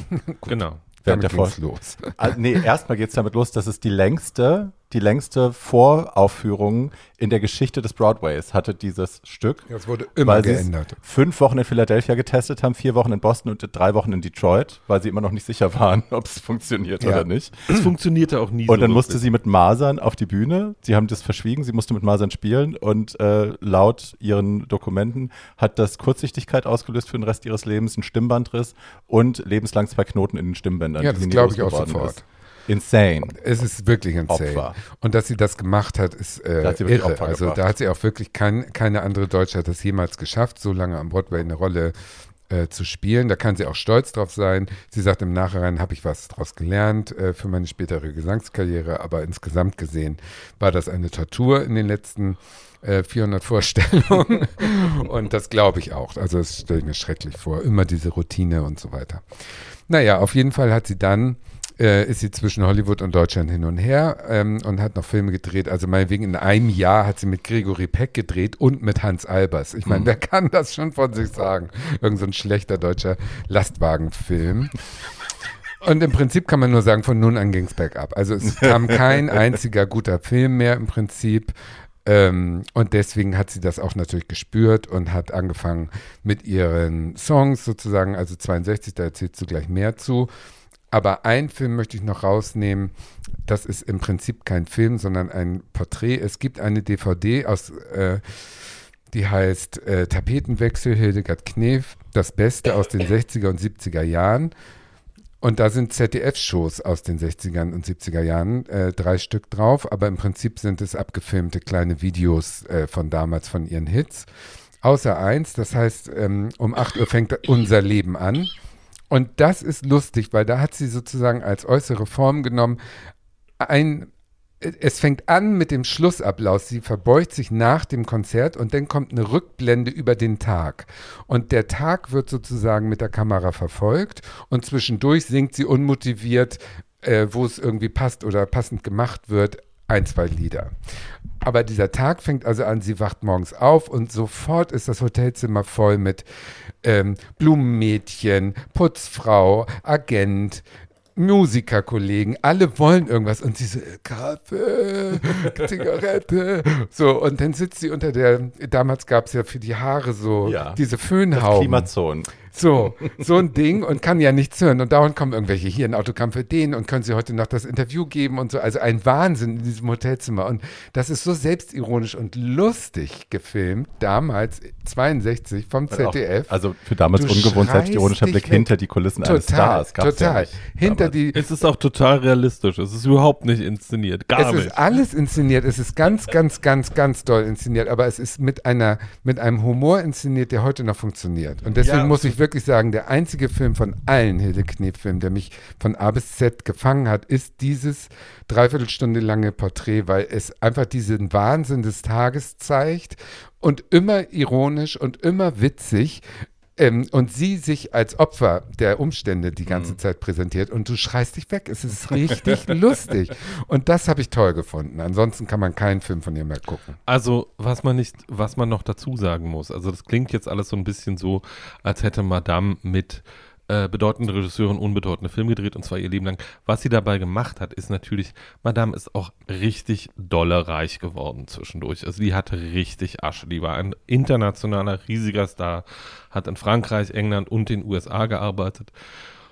Und äh, das aber im Prinzip auch nur bis Ende der 50er Jahre, bis ihr Siebenjahresvertrag abgearbeitet war, den sie dann auch eigentlich nicht abgearbeitet, sondern geschmissen hat, äh, was dazu führte, dass sie in Hollywood eigentlich nicht mehr so richtig arbeiten konnte, weil sie keinen neuen Vertrag bei irgendeinem Studio bekommen Aber sie hatte dann wieder in Deutschland. Genau, neue sie hat, Nachfolge. Sie, hatte da, sie hatte dann in Deutschland, also Oder Europa. ich weiß, ich, ich irgendwie, ihr Ehemann war auch zeitweise ihr Agent und wenn man sich Hildes Filmkarriere anguckt, ist es ein gutes Argument dafür, nicht mit Leuten, mit denen man liiert ist, äh, irgendwie Ja. Ag äh, Agenturverträge zu machen. Aber sie sagt auch, und das glaube ich ihr total, diese drei Jahre, wo sie ausgebremst war, wo eigentlich die Karriere richtig losgehen musste, haben dafür gesorgt, dass sie danach alles angenommen hat, was ihr angeboten wurde. Sie war so ausgehungert und hat gedacht, ich muss diese drei Jahre nachholen und hat jeden Scheiß gedreht. Und das kann ich nachvollziehen. Mhm. Das hätte ich auch gemacht. Das kann ich, das kann ich durchaus Ja. nachvollziehen, aber was sie natürlich, das darf man ja nicht vergessen, die Grundlage für die Schriftstellerkarriere ist natürlich auch in diesen drei Jahren in Hollywood gelegt worden, weil sie hat aus lauter Langeweile dann das gemacht, sie konnte ja nicht irgendwie die ganze Zeit Netflix gucken, sondern sie hat gelesen ohne Ende, sie hat angefangen, Autoren zu äh, kontaktieren und sich mit denen auszutauschen, ihre lebenslange Freundschaft bis zu seinem Tod mit Henry Miller, also das war jetzt, sie hat auch nicht irgendwelche Regisseure, äh, sie hat auch nicht irgendwelche Autorinnen, äh, sondern das waren schon die großen Namen, Henry Miller, Faulkner, so, Ja. die kannte sie alle, mit denen hatte sie alle lebenslange Briefwechsel, die übrigens immer noch nicht verlegt sind, wo, was ich eine Schande finde, weil ich würde die wirklich gerne lesen.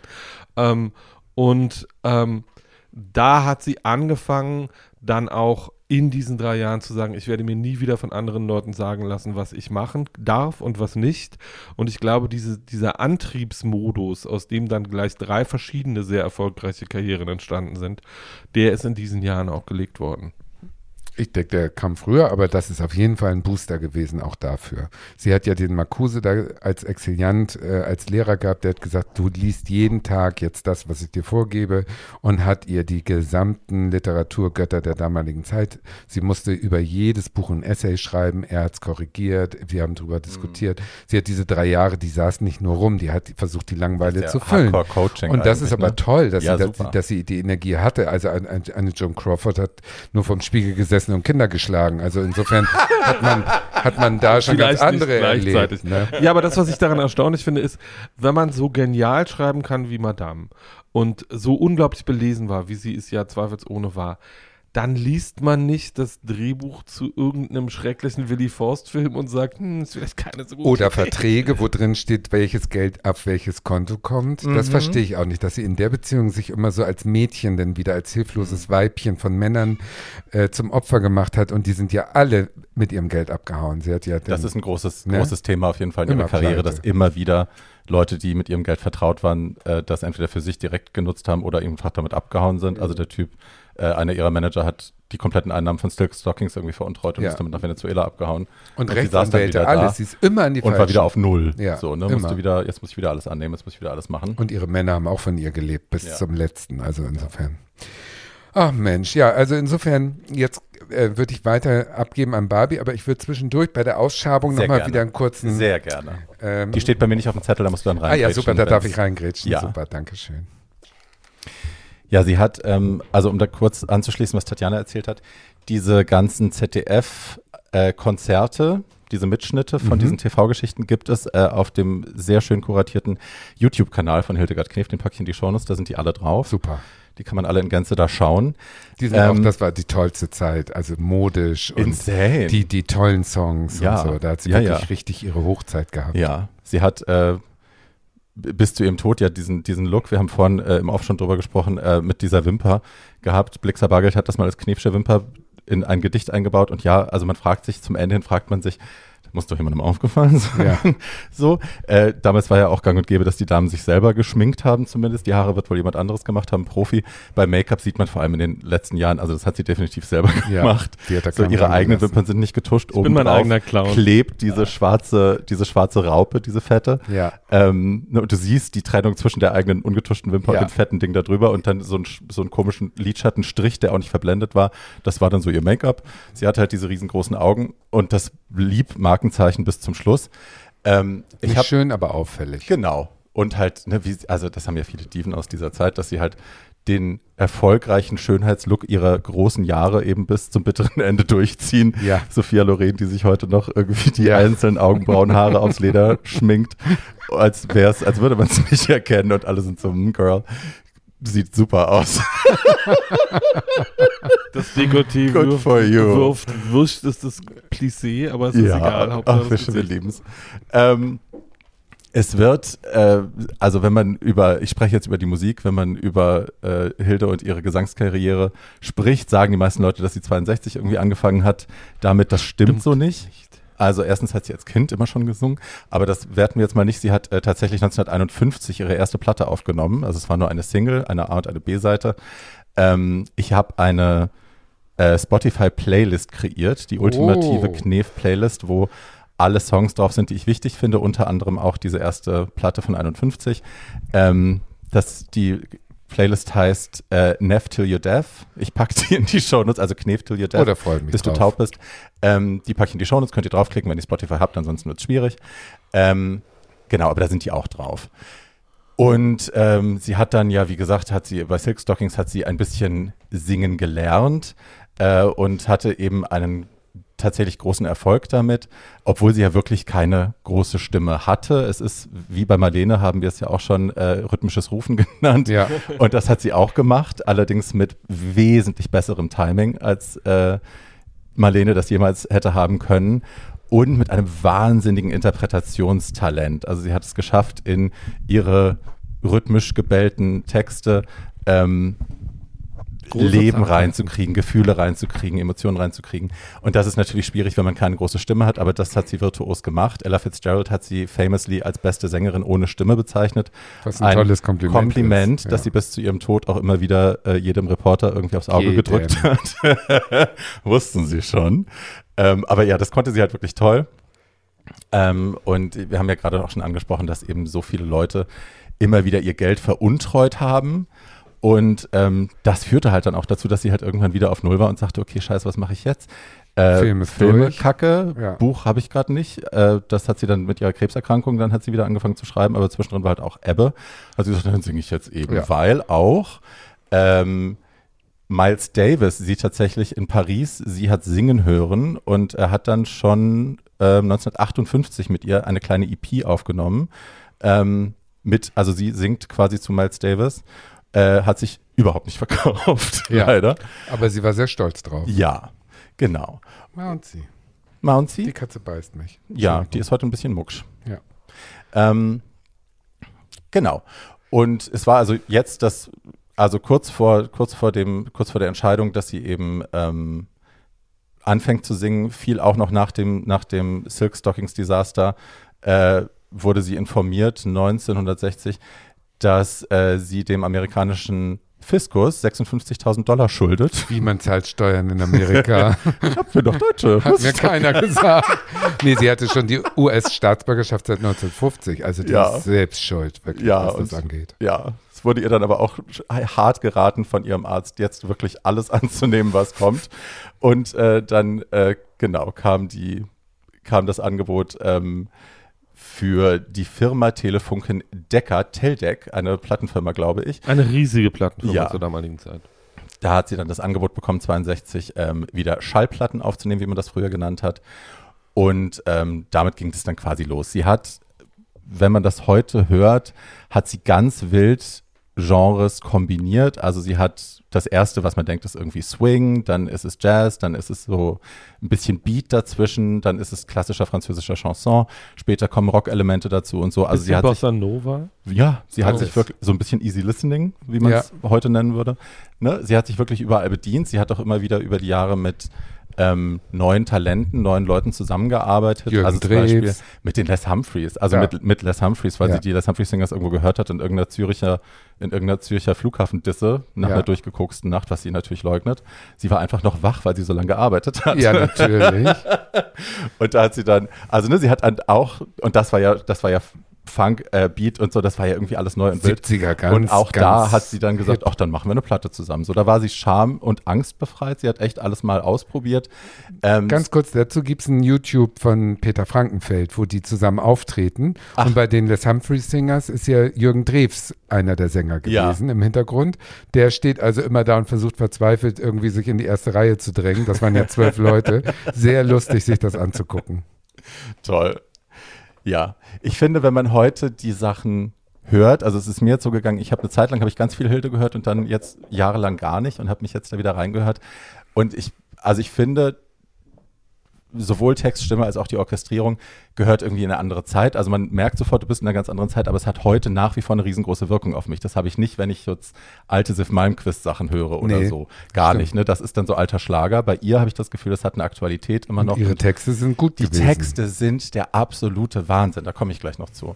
Ähm, sie schreibt tatsächlich fast alles selbst, also ein paar Sachen covert sie, sie macht so ein Ab dem, paar, ab dem dritten Album. ja, sie, also ne, Ja. oft macht sie so Coverversionen, so deutsche Covers zu amerikanischen Hits quasi, ne, die nimmt sie dann auf Deutsch auf ähm, und ihre Stimme knarzt so vor sich hin. Manchmal bellt sie, wie gesagt, dann ist da Pathos und Schmerz, dann ist da wieder wahnsinniger Schmelz dazwischen, wo man denkt, ach Gott, wo nimmt sie den jetzt wieder her? Also sie hat da trotz ihrer sehr beschränkten Range, hat sie eine wahnsinnige Emotionale Bandbreite. Wahnsinn. Ja. Also ich bin wirklich, werde zwischendrin immer ganz rührselig, dann wundere ich mich, dass sie halt, ja, ich schweife ab. Aber wie gesagt, die Texte sind wirklich wahnsinnig stark. Es gibt ein, ein wunderschönes Zitat aus einem kleinen Artikel, das ich hier bemühen möchte, habe ich einfach abgeschrieben. Äh, das beschreibt, was für Lieder sie gesungen hat. Und da stand Liebeslieder, Stadtgeschichten, Huren- und Matrosenlieder, Weltansichten. Und das finde ich wenn man das bündeln möchte, worüber sie geschrieben hat, fasst es das ganz gut zusammen. Es ist manchmal lakonisch und nüchtern, wenn sie, worüber sie so schreibt, dass sie irgendwelche Sachen einfach beobachtet, das Weltgeschehen so beobachtet, die Menschen, wie sie sich verhalten. Ja, werden Wolken alt. Wer fragt sich das nicht? schmelzen, so nee, Ja. schmelzen Butterblumen. Ja. ja. Ähm, sie schreibt natürlich auch über die Liebe, über das Verlieben, das sich entlieben. Ähm, dann ist sie ein bisschen philosophisch, dann ist sie weise und so. Aber es, ganz oft ist auch einfach ein Humor drin. Sie hat später in einem Interview gesagt, dass sie ähm, versucht hat, ihre Musiktexte immer so zu schreiben, als wären das Kurzgeschichten. Also, dass sie jetzt nicht nur einfach einen blöden Schlager schreiben will übers wunde Herz, sondern dass sie versucht, da irgendwas reinzupacken. Und sie findet, dass es, ähm, sie wollte nie die Psychiater-Couch auf ihren Schreibtisch stellen, so hat sie das ausgedrückt. Sie wollte jetzt nicht, ähm, sie ist ja auch viel dafür kritisiert worden, dass sie auch in ihren Büchern immer sehr autobiografisch und sehr offen auch über ihre inneren Konflikte und über ihr Leid und ihre Krankheiten geschrieben hat. Aber sie behauptet, sie hat es nie gemacht, um ähm, eben die Psychiatrie-Couch, also nicht um sich selbst zu heilen oder sich selbst zu therapieren, sondern um äh, auch Komisches im Tragischen zu finden. Das Ja. so Ja, aber das ist ja, großes das ist ja, Credo. um darauf nochmal zurückzukommen, das ist ja schwer beeindruckend in dem, ja. in den Büchern, das sind nicht viele, also es gibt eigentlich nur zwei, die man gelesen haben muss, nämlich der geschenkte Gaul und das Urteil. Hm. Das Urteil ist das Buch über ihre Krebserkrankung, das auch in diverse Sprachen übersetzt worden ist und für das, mit dem sie in Amerika auf Platz zwei der, Best der New York Times Bestsellerliste geworden äh, gewesen ist. Also nur um diese Schriftstellerkarriere nochmal einzuordnen. Sie war mit der amerikanischen Ausgabe von Der geschenkte Gaul, war sie ein Jahr lang auf der New York Times Bestsellerliste und fünf Monate lang auf Platz eins.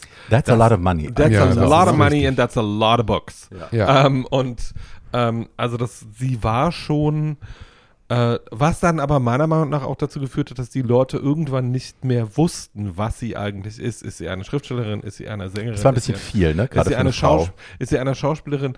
Naja, oder ist sie eine brillante Personality, was sie in Talkshows dann auch immer Sie mal ist halt wieder Künstlerin war? einfach, Äh, ne? na, sie Mit ist vielen verschiedenen im, im besten Sinne. Talenten. Sie hat selber gesagt, it's called Show Business. Hm. Und das beinhaltet alles.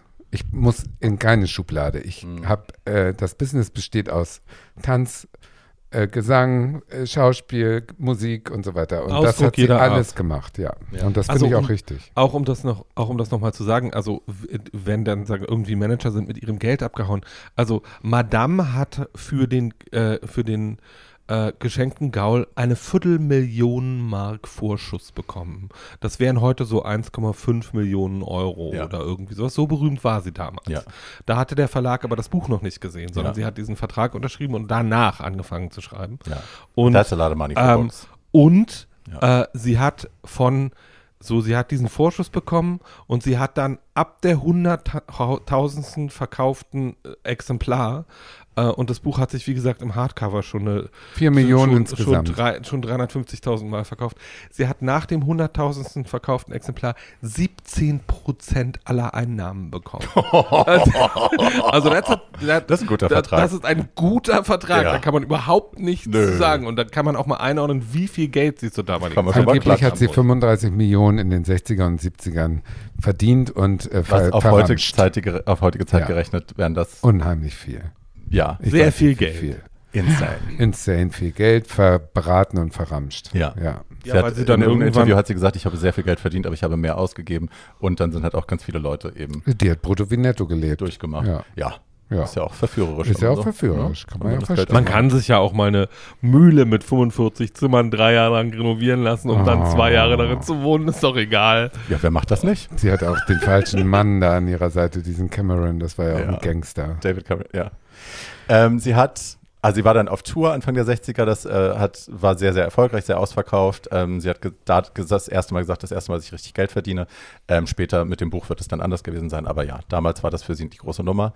Ähm, Eine Sache, die ich betonen muss, ist, dass sie 63 hat sie diese, äh, war sie in der Verfilmung von der Drei-Groschen-Oper, hat sie äh, die Spelunken-Jenny heißt die Rolle, ähm, gespielt und wir kennen es heute hauptsächlich als die Seeräuber-Jenny und äh, da hat sie eben auch gesungen und dieses Stück, die Seeräuber-Jenny von der Knef live, ist für mich das absolute Highlight, wenn ich von, nicht nur von ihr, von ihrem Werk, sondern wenn ich generell von Live-Interpretationen von Songs spreche. Es gibt eine Version von Je suis malade von Dalida 81 im, äh, im Ja.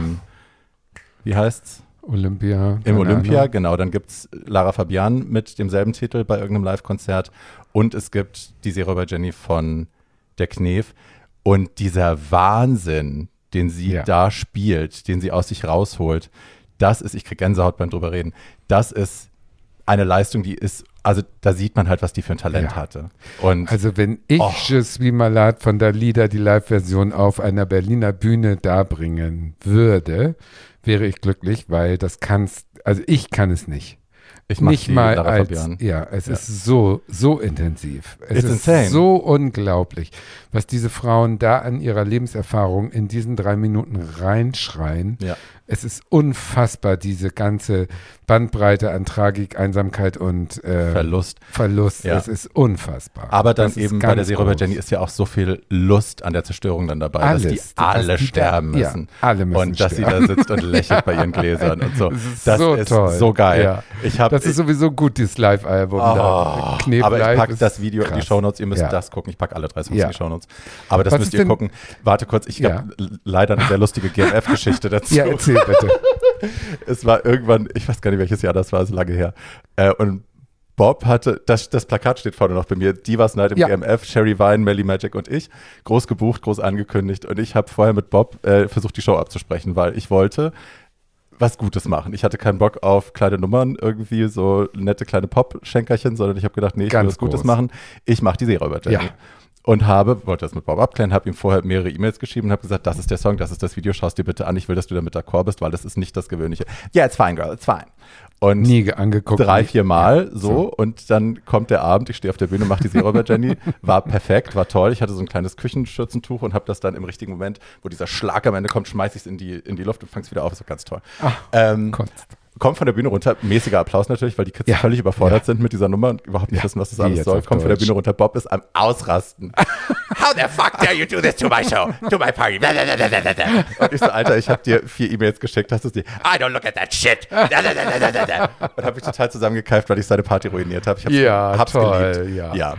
Das muss man auch mal sich gönnen. It's called art, honey. ja, absolut. Yes. absolut. Yes. Also einmal die äh, Live Your Emotions, Darling. Und Ja, wer, ich- und wer kann schon von sich behaupten, dass er als dass er als Drag-Performance mal die Serie Ja. in einem Berliner Nachtclub gemacht It's- hat. Ja, Man muss es auch leben, Ja. finde ich auch. Nein, ich habe ja später noch bei der. Du Melly und ich hatten ja so eine One-Night-Only-Show auch im Sisters in Crime hieß das, im War das Rauschgold. da, wo du deine Hoden gezeigt hast? war Nein, nein, nein, Achso, das war okay. Jahre später.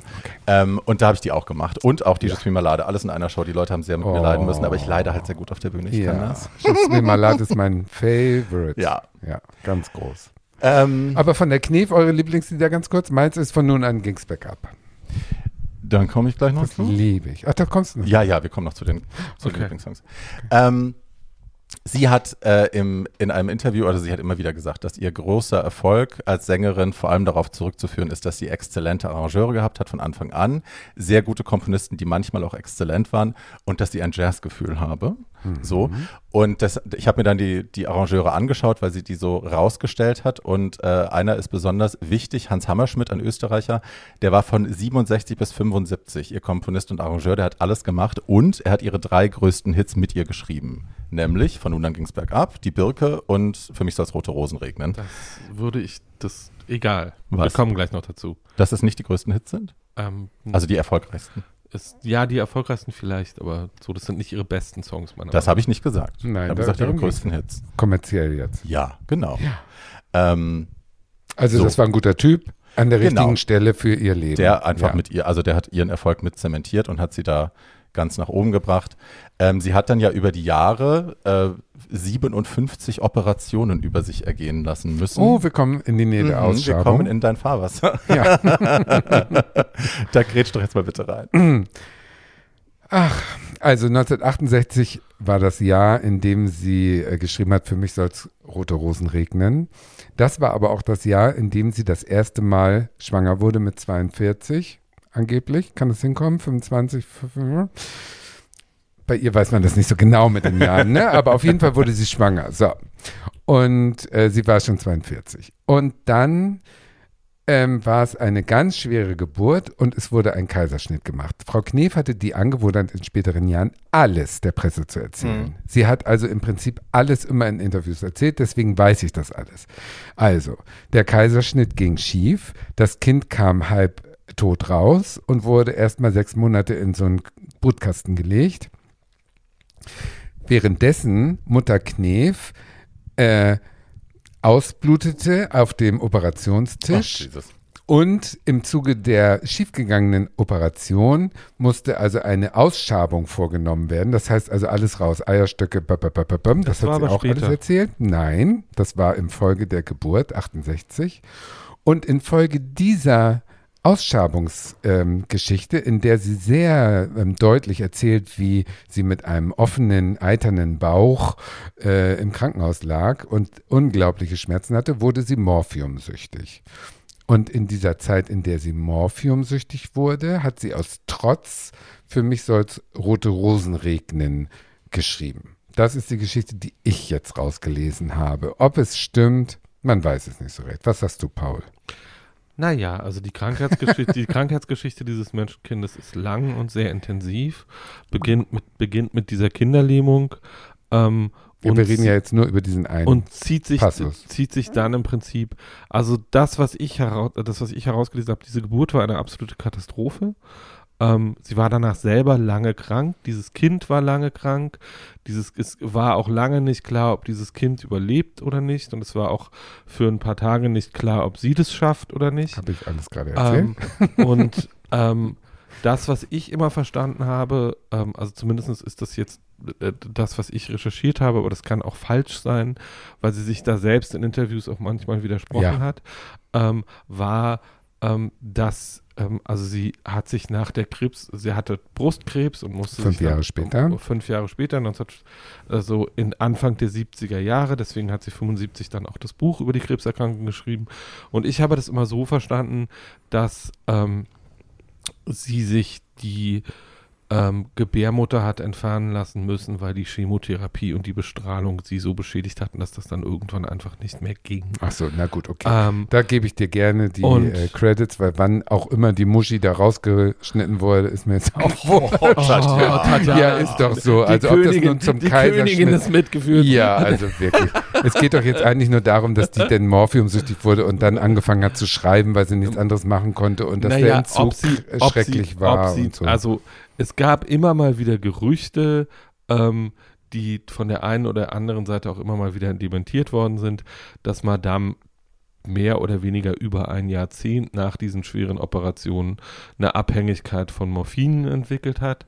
Ähm, sagen wir mal so, ähm, wenn man das belegen möchte, kann man das mit bestimmten äh, öffentlichen Äußerungen, bestimmten Aufnahmen von ihr, wenn man das Gegenteil belegen will, was sie, sie hat das in die Zeit ihres Lebens nie zugegeben.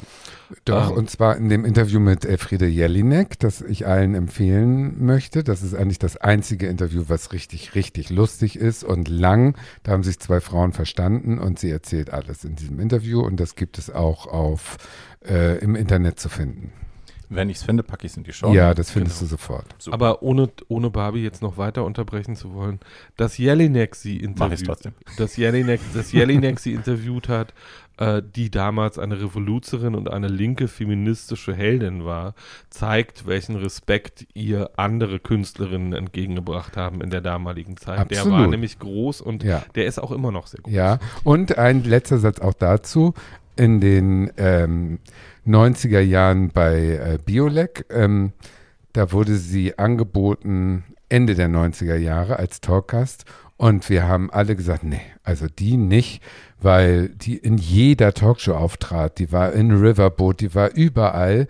Und Für Geld. für Geld, genau. Die hat davon gelebt. Und dann haben wir bei Biolek gesagt, nee, ähm, nein. Und er war ganz entsetzt eigentlich, weil er sagte, ihr glaubt es vielleicht heute nicht, aber als ich versucht habe, sie zu kriegen für Bios Bahnhof, was in den 70ern die Sendung war, wo Sammy Davis Jr. ist gekommen und so, hat er sie nicht gekriegt, weil sie ausgebucht war bis zum Get-No. Also sie war so ein Riesenstar, dass er sie damals nicht gekriegt hat und jetzt 30 Jahre später, 20 Jahre später ähm, wurde sie angeboten wie Sauerbier und keiner wollte sie mehr, weil sie überall war. Also Na, wie so das kann Leben das halt Leben so spielen. Ne? Ja. Krass. Also eine Sache muss ich jetzt kurz noch, äh, nein, nur, weil es, nur, weil, nur weil wir es noch nicht erwähnt haben. Also sie war äh, mit dem geschenkten Gaul dann auch ein knappes Jahr äh, auf Lesereise rund um die Welt und hat auch in der, in, in der Zeit viel PR gemacht.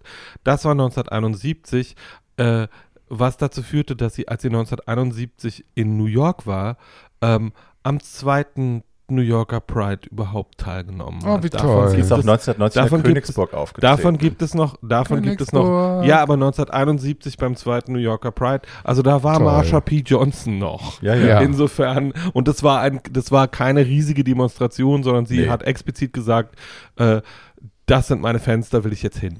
Ähm, und Ich äh, glaube, sie die war hätte ein da guter Ally. Also Sie das war Zeit ihres Lebens ein fantastischer Ally. Ja, glaube ich auch. Ally. Anyway. Ähm, Ellie. E E-L-L-I. genau, die Ellie. Die- Die Seeräuber Ellie. Geht gut los hier. So, ähm, wir befinden uns am Ende ihres Lebens und Schaffens, was aber nicht heißt, dass ich schon fertig Wie bin. am Ende? Wir sind in den Ich 70ern. mach, ihr seid in den 70ern. Ach so, ich du bin bist schon in den muss das sippeln. 90ern. Ich bin in den fünf, nein, noch nicht mal. Ich habe auch noch ein paar Geschichten. Krebs. Ja, dann mach doch du mit dem Krebs weiter, bevor ich hier den Sack zumache. Okay, ganz kurz, ganz kurz. Weil eine weitere super, super, super krasse Schicksalsnummer war, als sie Brustkrebs äh, kriegte, weil nicht nur die Krankheit an sich einen beutelt, sondern dann auch einen liebenden Ehemann zu haben, der in dem Moment, wo die linke Titte ab war, mit dem Geld abgehauen ist. Der hat sie also sitzen lassen nach der Krebsdiagnose und ist mit ihrem ganzen Geld weg. Das heißt, die hatte Krebs, die hatte eine äh, ne, ne, ne Tochter mit instabiler Gesundheit und sie war alleine ohne Geld. Und das, ähm, ich sag jetzt mal Mitte der 70er Jahre oder was, ich weiß nicht genau wann, Äh, das war 19, also äh, das war kurz vor Veröffentlichung des Buches, also so, er hat noch die, er hat noch einen richtig miesen Vertrag für die internationalen Rechte des Buches ausgehandelt, weil er nicht daran geglaubt hat, dass es ein Erfolg wird. Ähm, und dann hat er sie sitzen lassen. Und also überleg ist so dir mal. 75. ähm, diese Brüche, also unser Eins ist ja jetzt auch schon mal gekündigt worden, hat einen neuen Job gekriegt und so und hat das als Bruch empfunden. Aber die Dimension der Brüche im Leben der Knef und dann die Kraft ohne Perspektive eigentlich aus schierem Willen weiterzumachen, was Neues zu machen. Dann male ich jetzt eben und mache eine Ausstellung oder dann mache ich mit extra breit oder irgendwie Also sagen- weiterzumachen. Sagen wir mal, das, was Tina nach Ike gemacht hat, Ja. war eigentlich der Dauerzustand So, genau. Leben. Also nach Wahnsinnsbrüchen, die unser eins doch von den Hacken gefegt hätte. Unser eins hätte sich doch aufgegeben.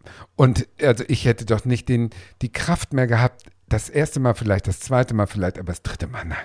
Jetzt ist aus, jetzt ist meine Kraft in, und die hat weitergemacht. Und deswegen ist sie auch in meinen Augen, natürlich war sie zum Schluss eine komische Alte, die mit äh, diesen absurden Wimpern und mit äh, Da wollen wir alle hin. ne, Lustigen Mützchen. ja, lustigen Mützchen in irgendwelchen Talkshows saß, aber diese Kraft ist etwas, wo wir uns alle nur verneigen können vor dieser Wahnsinnskraft. Und ich glaube, das erleben wir nicht mehr, solche Leute, weil da musst du diese Urerfahrung, einen Krieg zu überleben, das zu überleben, diese Bombennächte, das muss dir so ein, eine Kraft geben, dass du die Nachkatastrophen auch überleben kannst, weil sie dir kleiner erscheinen, als wie sie uns erscheinen.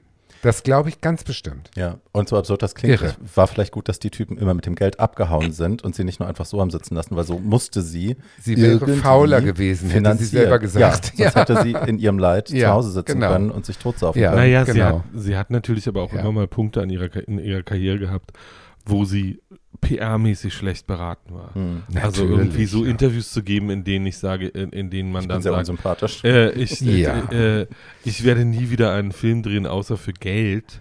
Ähm, so, oder Ja. äh, die, Formulierung war, glaube ich, außer ich werde durch Armut dazu gezwungen.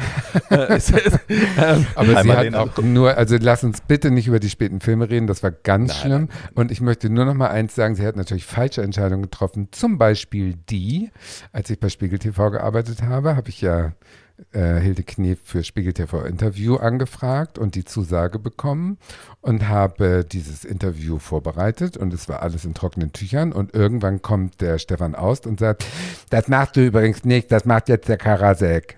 Und ich war ja eine Null, ne? Ich war ja mini, aber keiner hat sich für die Knef interessiert. Nur dummerweise hatte sie dann irgendeinen runden Geburtstag, das war Mitte, Ende der 90er.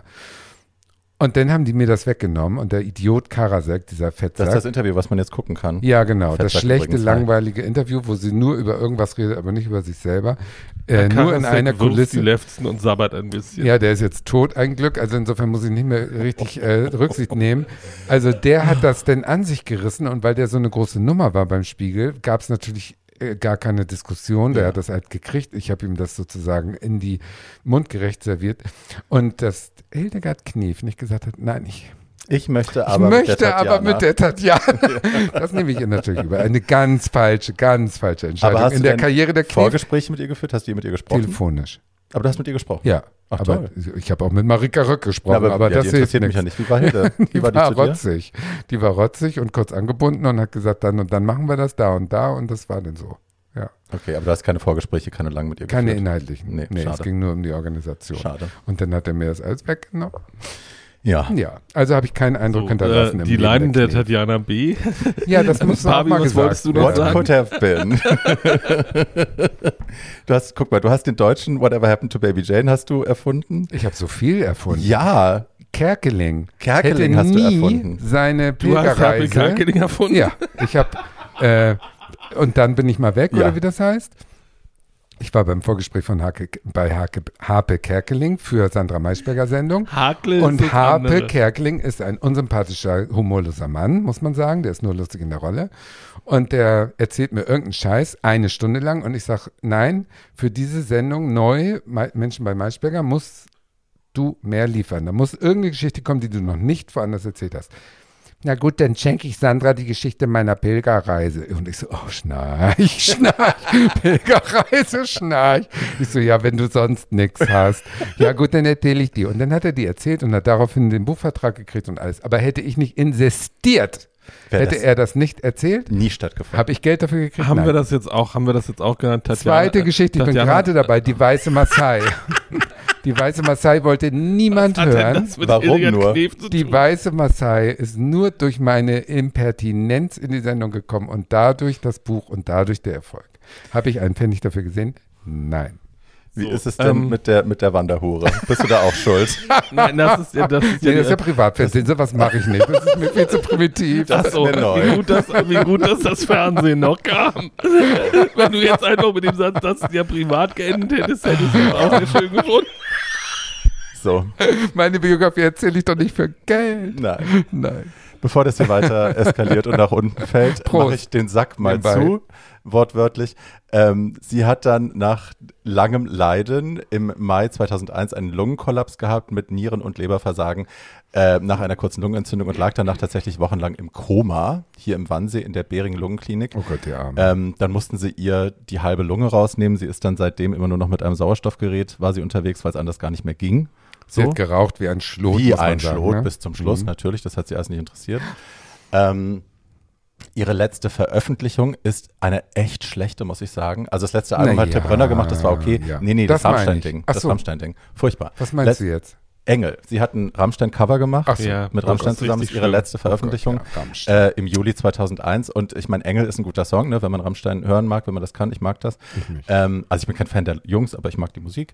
So, gut zum Sport, gut zum Spazierengehen.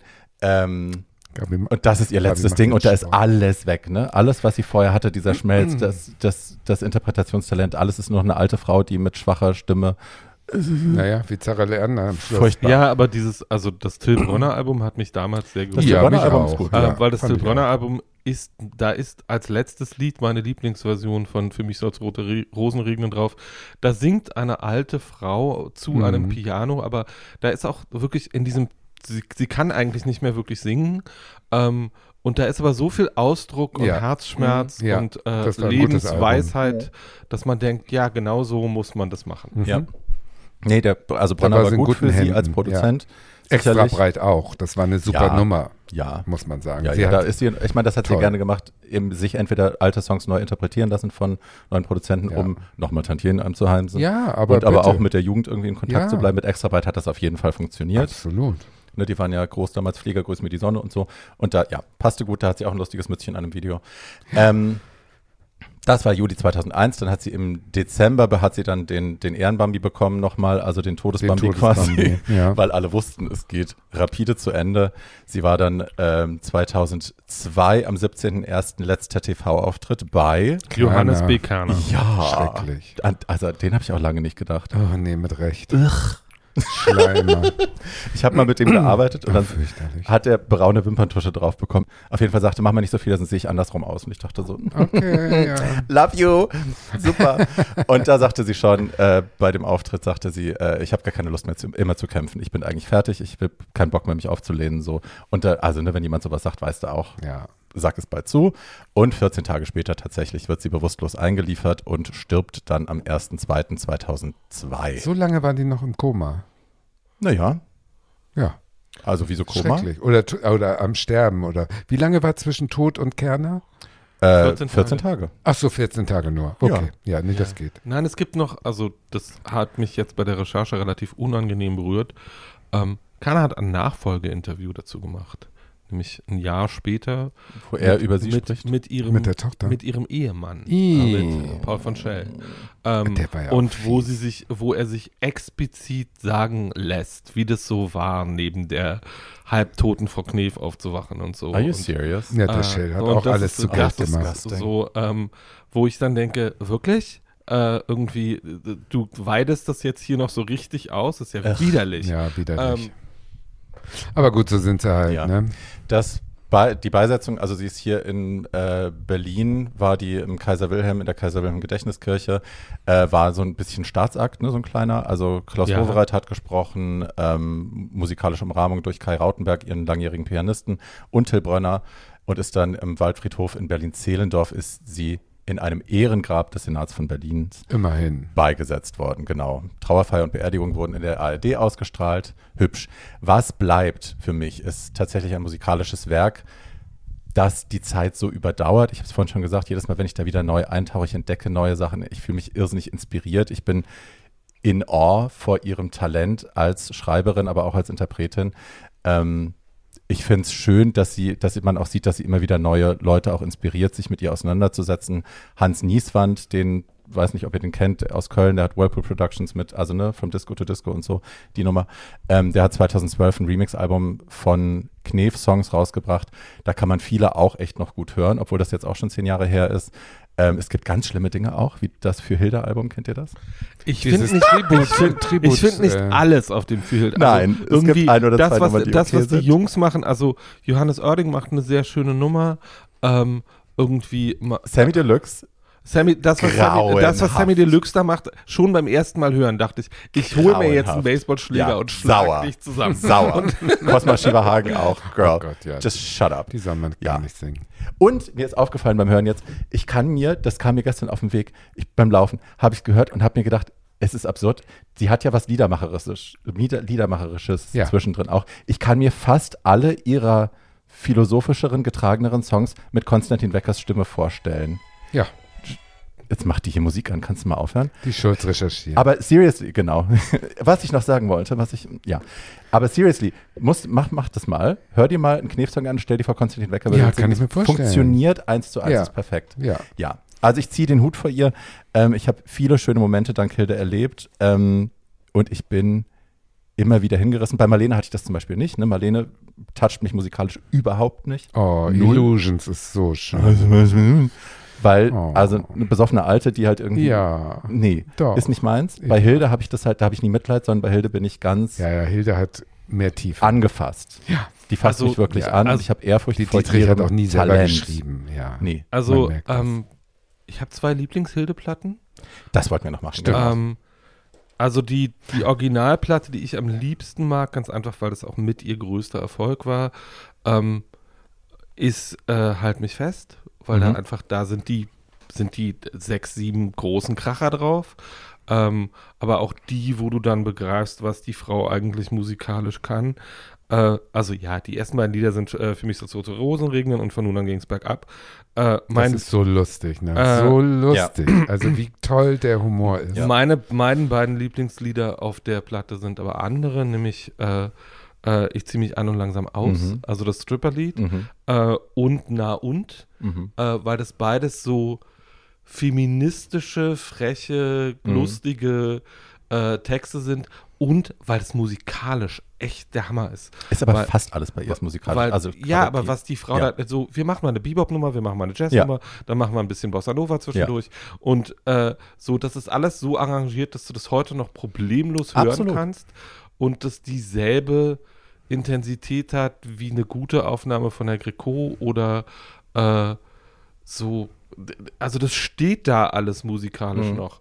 Und äh, das andere Album, was ich sehr gerne mag, aber weil mich das damals auch sehr angefasst hat, äh, sind die Reform Sessions. Mhm. Äh, da hat die absolute Avantgarde der deutschen elektronischen Musik, das war 2002, nach ihrem Tod beschlossen, wir remixen das jetzt mal alles.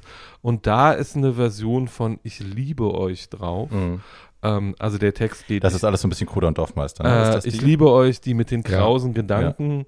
Äh, das ist gleichzeitig so traurig Gleichzeitig, das finde ich schön. und äh, so traurig und so tiefsinnig Mhm. und so ganz das, was sie gemacht hätte, hätte sie noch gelebt und hätte sie das noch gebracht. Ähm, und dass sich Leute, obwohl Madame ja jetzt seit 20 Jahren tot ist, also es könnte ja dann auch irgendwann mal gut sein, Nee, aber ähm, die so- Bühnen sind voll mit Musik, aber musikalisch wird sich immer weiter mit ihr beschäftigt und sich Mhm. mit diesem Werk auseinandergesetzt.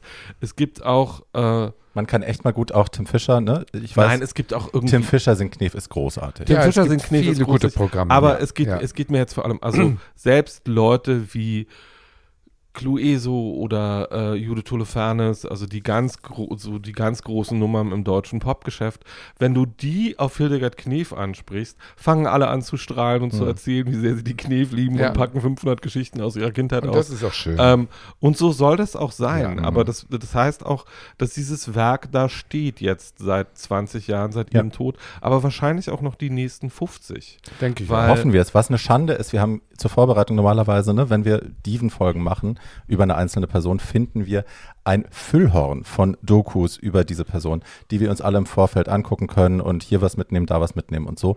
Du findest nichts über die Knef. Du findest Einzelinterviews, wenig, ja. Einzelinterviews. Du findest keine gescheite Doku. So, hier Ich hoffe, mein, das ändert sich jetzt zum, zum Geburtstag, zum, zum je, sich jährenden also dieses weil- Jahr, dieses Jahr ist der 20. Todestag, Todestag. ähm, aber sie haben noch drei Jahre, um zu ihrem 100. Geburtstag was Anständiges auf die Beine zu stellen. Ähm, hier ist meine Aufforderung, ganz einfach, weil wir gerade bei Jelinek waren, ähm, der meiner Meinung nach ein mit beste Dokumentarfilm des gesamten Jahres, war auch ein großer Kritiker und Kinoerfolg in Deutschland und vor allem in Österreich, äh, ist von Claudia Müller, einer fantastischen Dokumentarfilmerin und heißt Elfriede Jelinek. Äh, äh, ich glaube, der entweder der Sprache Sporen geben oder so ähnlich. Egal, gl- Google Claudia Müller und Elfriede Jelinek läuft auch gerade noch in vielen Kinos, ist wirklich sehenswert, ist ein großartiger Film über eine großartige Künstlerin. Ich glaube, Claudia, wenn du dich trauen würdest, einen Film über die Knef zu machen, der einen in, ähnlichen künstlerischen und inhaltlichen Ansatz hat wie der über die Jelinek, wäre uns das allen eine große Freude und wir wären sehr dankbar, weil es gibt wirklich keinen anständigen Claudia? Claudia hört uns ja natürlich Mach mal, zu. Claudia. Insofern, ja, Claudia hört uns liebe zu. Claudia. Ja. Claudia hört uns zu. Trau weil dich. Claudia, Claudia gehört dazu. Trau weil dich. Claudia auch eine Freundin von mir ist. Es kann also durchaus sein, Also, dass sie das hört. Ran. Ähm, also mach das mal. Äh, das lohnt sich, glaube ich, auch. Und dann erzähle ich, was sie mir wirklich am Telefon gesagt hat. So, äh, was ich Du erzählst uns jetzt nochmal schnell deine Lieblingssongs. was, äh, warte mal kurz, nur um das abzuschließen, was ich noch kurz, weil du ja die, die Spotify-Playlist schon erwähnt hast, sagen wollte, es gibt beide Bücher, nämlich den Gaul und das Urteil auf Spotify umsonst zum Hören. Man muss das also Ja, nicht kaufen, also sondern man kann das einfach genießen. Selber lesen macht Spaß, würde ich dazu sagen. Aber Selber ihr seid lesen ja macht- die Generation Hörbuch. selber, insofern, lesen, bitte. selber lesen macht Spaß, aber ich gehe jetzt mal davon aus, dass Leute, die uns, die uns beim Babbeln zuhören, auch einer genialen Schriftstellerin gerne beim Reden zuhören. Äh, Ach, hat sie es selber das hat aufgelesen? sie beides selber Oh ja, eingelesen. eingelesen. das ist, Dann findet Tatjana das auch. das ja, dann finde ich das auch toll. Aisha nochmal gerettet. Und äh, mein Lieblingslied habe ich schon gesagt. Und äh, der schlimmste Film, den ihr nie sehen dürft, ist Fedora. Das haben wir noch vergessen zu sagen. Fedora haben wir in einer ist ein Katastrophenfilmfolge Horrorfilm, schon genau. besprochen. Ein Horrorfilm und Fedora ist nur deswegen lustig, weil sie da ja so ein entstelltes Gesicht hat. Und danach, nach den Dreharbeiten, hat sie sich liften lassen mit 53 Jahren. Aber so richtig. Also da sah die danach aus. Ein Verkehrsunfall ist schön dagegen. Und sie hat als Entschuldigung sozusagen, weil sie natürlich von der Presse sich, ups, hat fotografieren lassen mit den OP-Narben und noch frisches Blut im Gesicht und so weiter. Und dann hat sie gesagt, nein, das lag ja nur daran, dass sie bei Fedora musste sie eine ähm, Silikonmaske tragen und darunter ist ihre Haut verrückt geworden. Und das, diese Haut äh, ist so äh, verrückt gespielt, dass der Arzt gesagt hat, das muss man wegschneiden. Da nützt keine Creme mehr, das muss man schneiden. Und das war der Genau. Grund für das Facelift. Die lügt sich auch schön in die Tasche. Und nicht, dass sie zeitgleich einen 25 Jahre jüngeren Mann oder so hatte. Natürlich ne? Nicht, natürlich nicht. Lass sie doch, ist doch Ich ihr lass Leben. wir sie lieben doch. sie, wir lügen noch viel schlimmer als du, liebe Hilde. Insofern äh, schönen Geburtstag. Tschüss. So, du fehlst uns. Ein Ja, bisschen. Ja. Es fe solche Leute fehlen. Solche fehlen. Und also wirklich, also ja. Aber was, wir werden in das Alter kommen, wo was wir für ein so, Talent. Ja. Was für ein Ein Talent, was für eine Talent. Künstlerin. Ja. Großer Hochknicks Ja. von uns allen mit gezogenem Hütchen und Perücke. Ja, und äh, an jeden 15-Jährigen da draußen, der uns zuhört und der Ja. jetzt vielleicht lauter Dinge gehört hat, die er noch nicht wusste. Google äh, it, Mit Frau, mit Frau Knef kann man sich mal einen Monat lang beschäftigen und ist danach ein besserer Mensch. Versprochen. Ja, und Ja, ja. da, ne, Ut- Mutti Bärbel immer sehr gerne sehr umfangende Show, umfassende Shownotes macht. Äh, auch da wird sehr viel drin sein. Wie gesagt, die Spotify-Playlist und. Interviews und, und, und, und, und. Und das könnt ihr euch alles zu Gemüte führen und uns gerne fünf Sternbewertungen dalassen bei Apple Podcast und, Und bei Spotify. teilen, damit und wir uns weiterhin- folgen und uns teilen Und teilen und unseren und Merch kaufen. Und überhaupt. Und in Afrika, Namibia, da werden wir ja gehört, aber ich möchte jetzt auch im Kongo gehört werden und in Mosambik. Ach, da werden wir auch gehört übrigens. Aber das kam nicht in der Spotify-Bestliste. nee. Wahrscheinlich sind es da noch Nur weniger eine Menschen. Person, die ich kenne. So, in diesem Super. Sinne. Tschüss. Äh, in diesem Sinne, äh, eins und zwei, das macht drei. Auf Wiedergehört.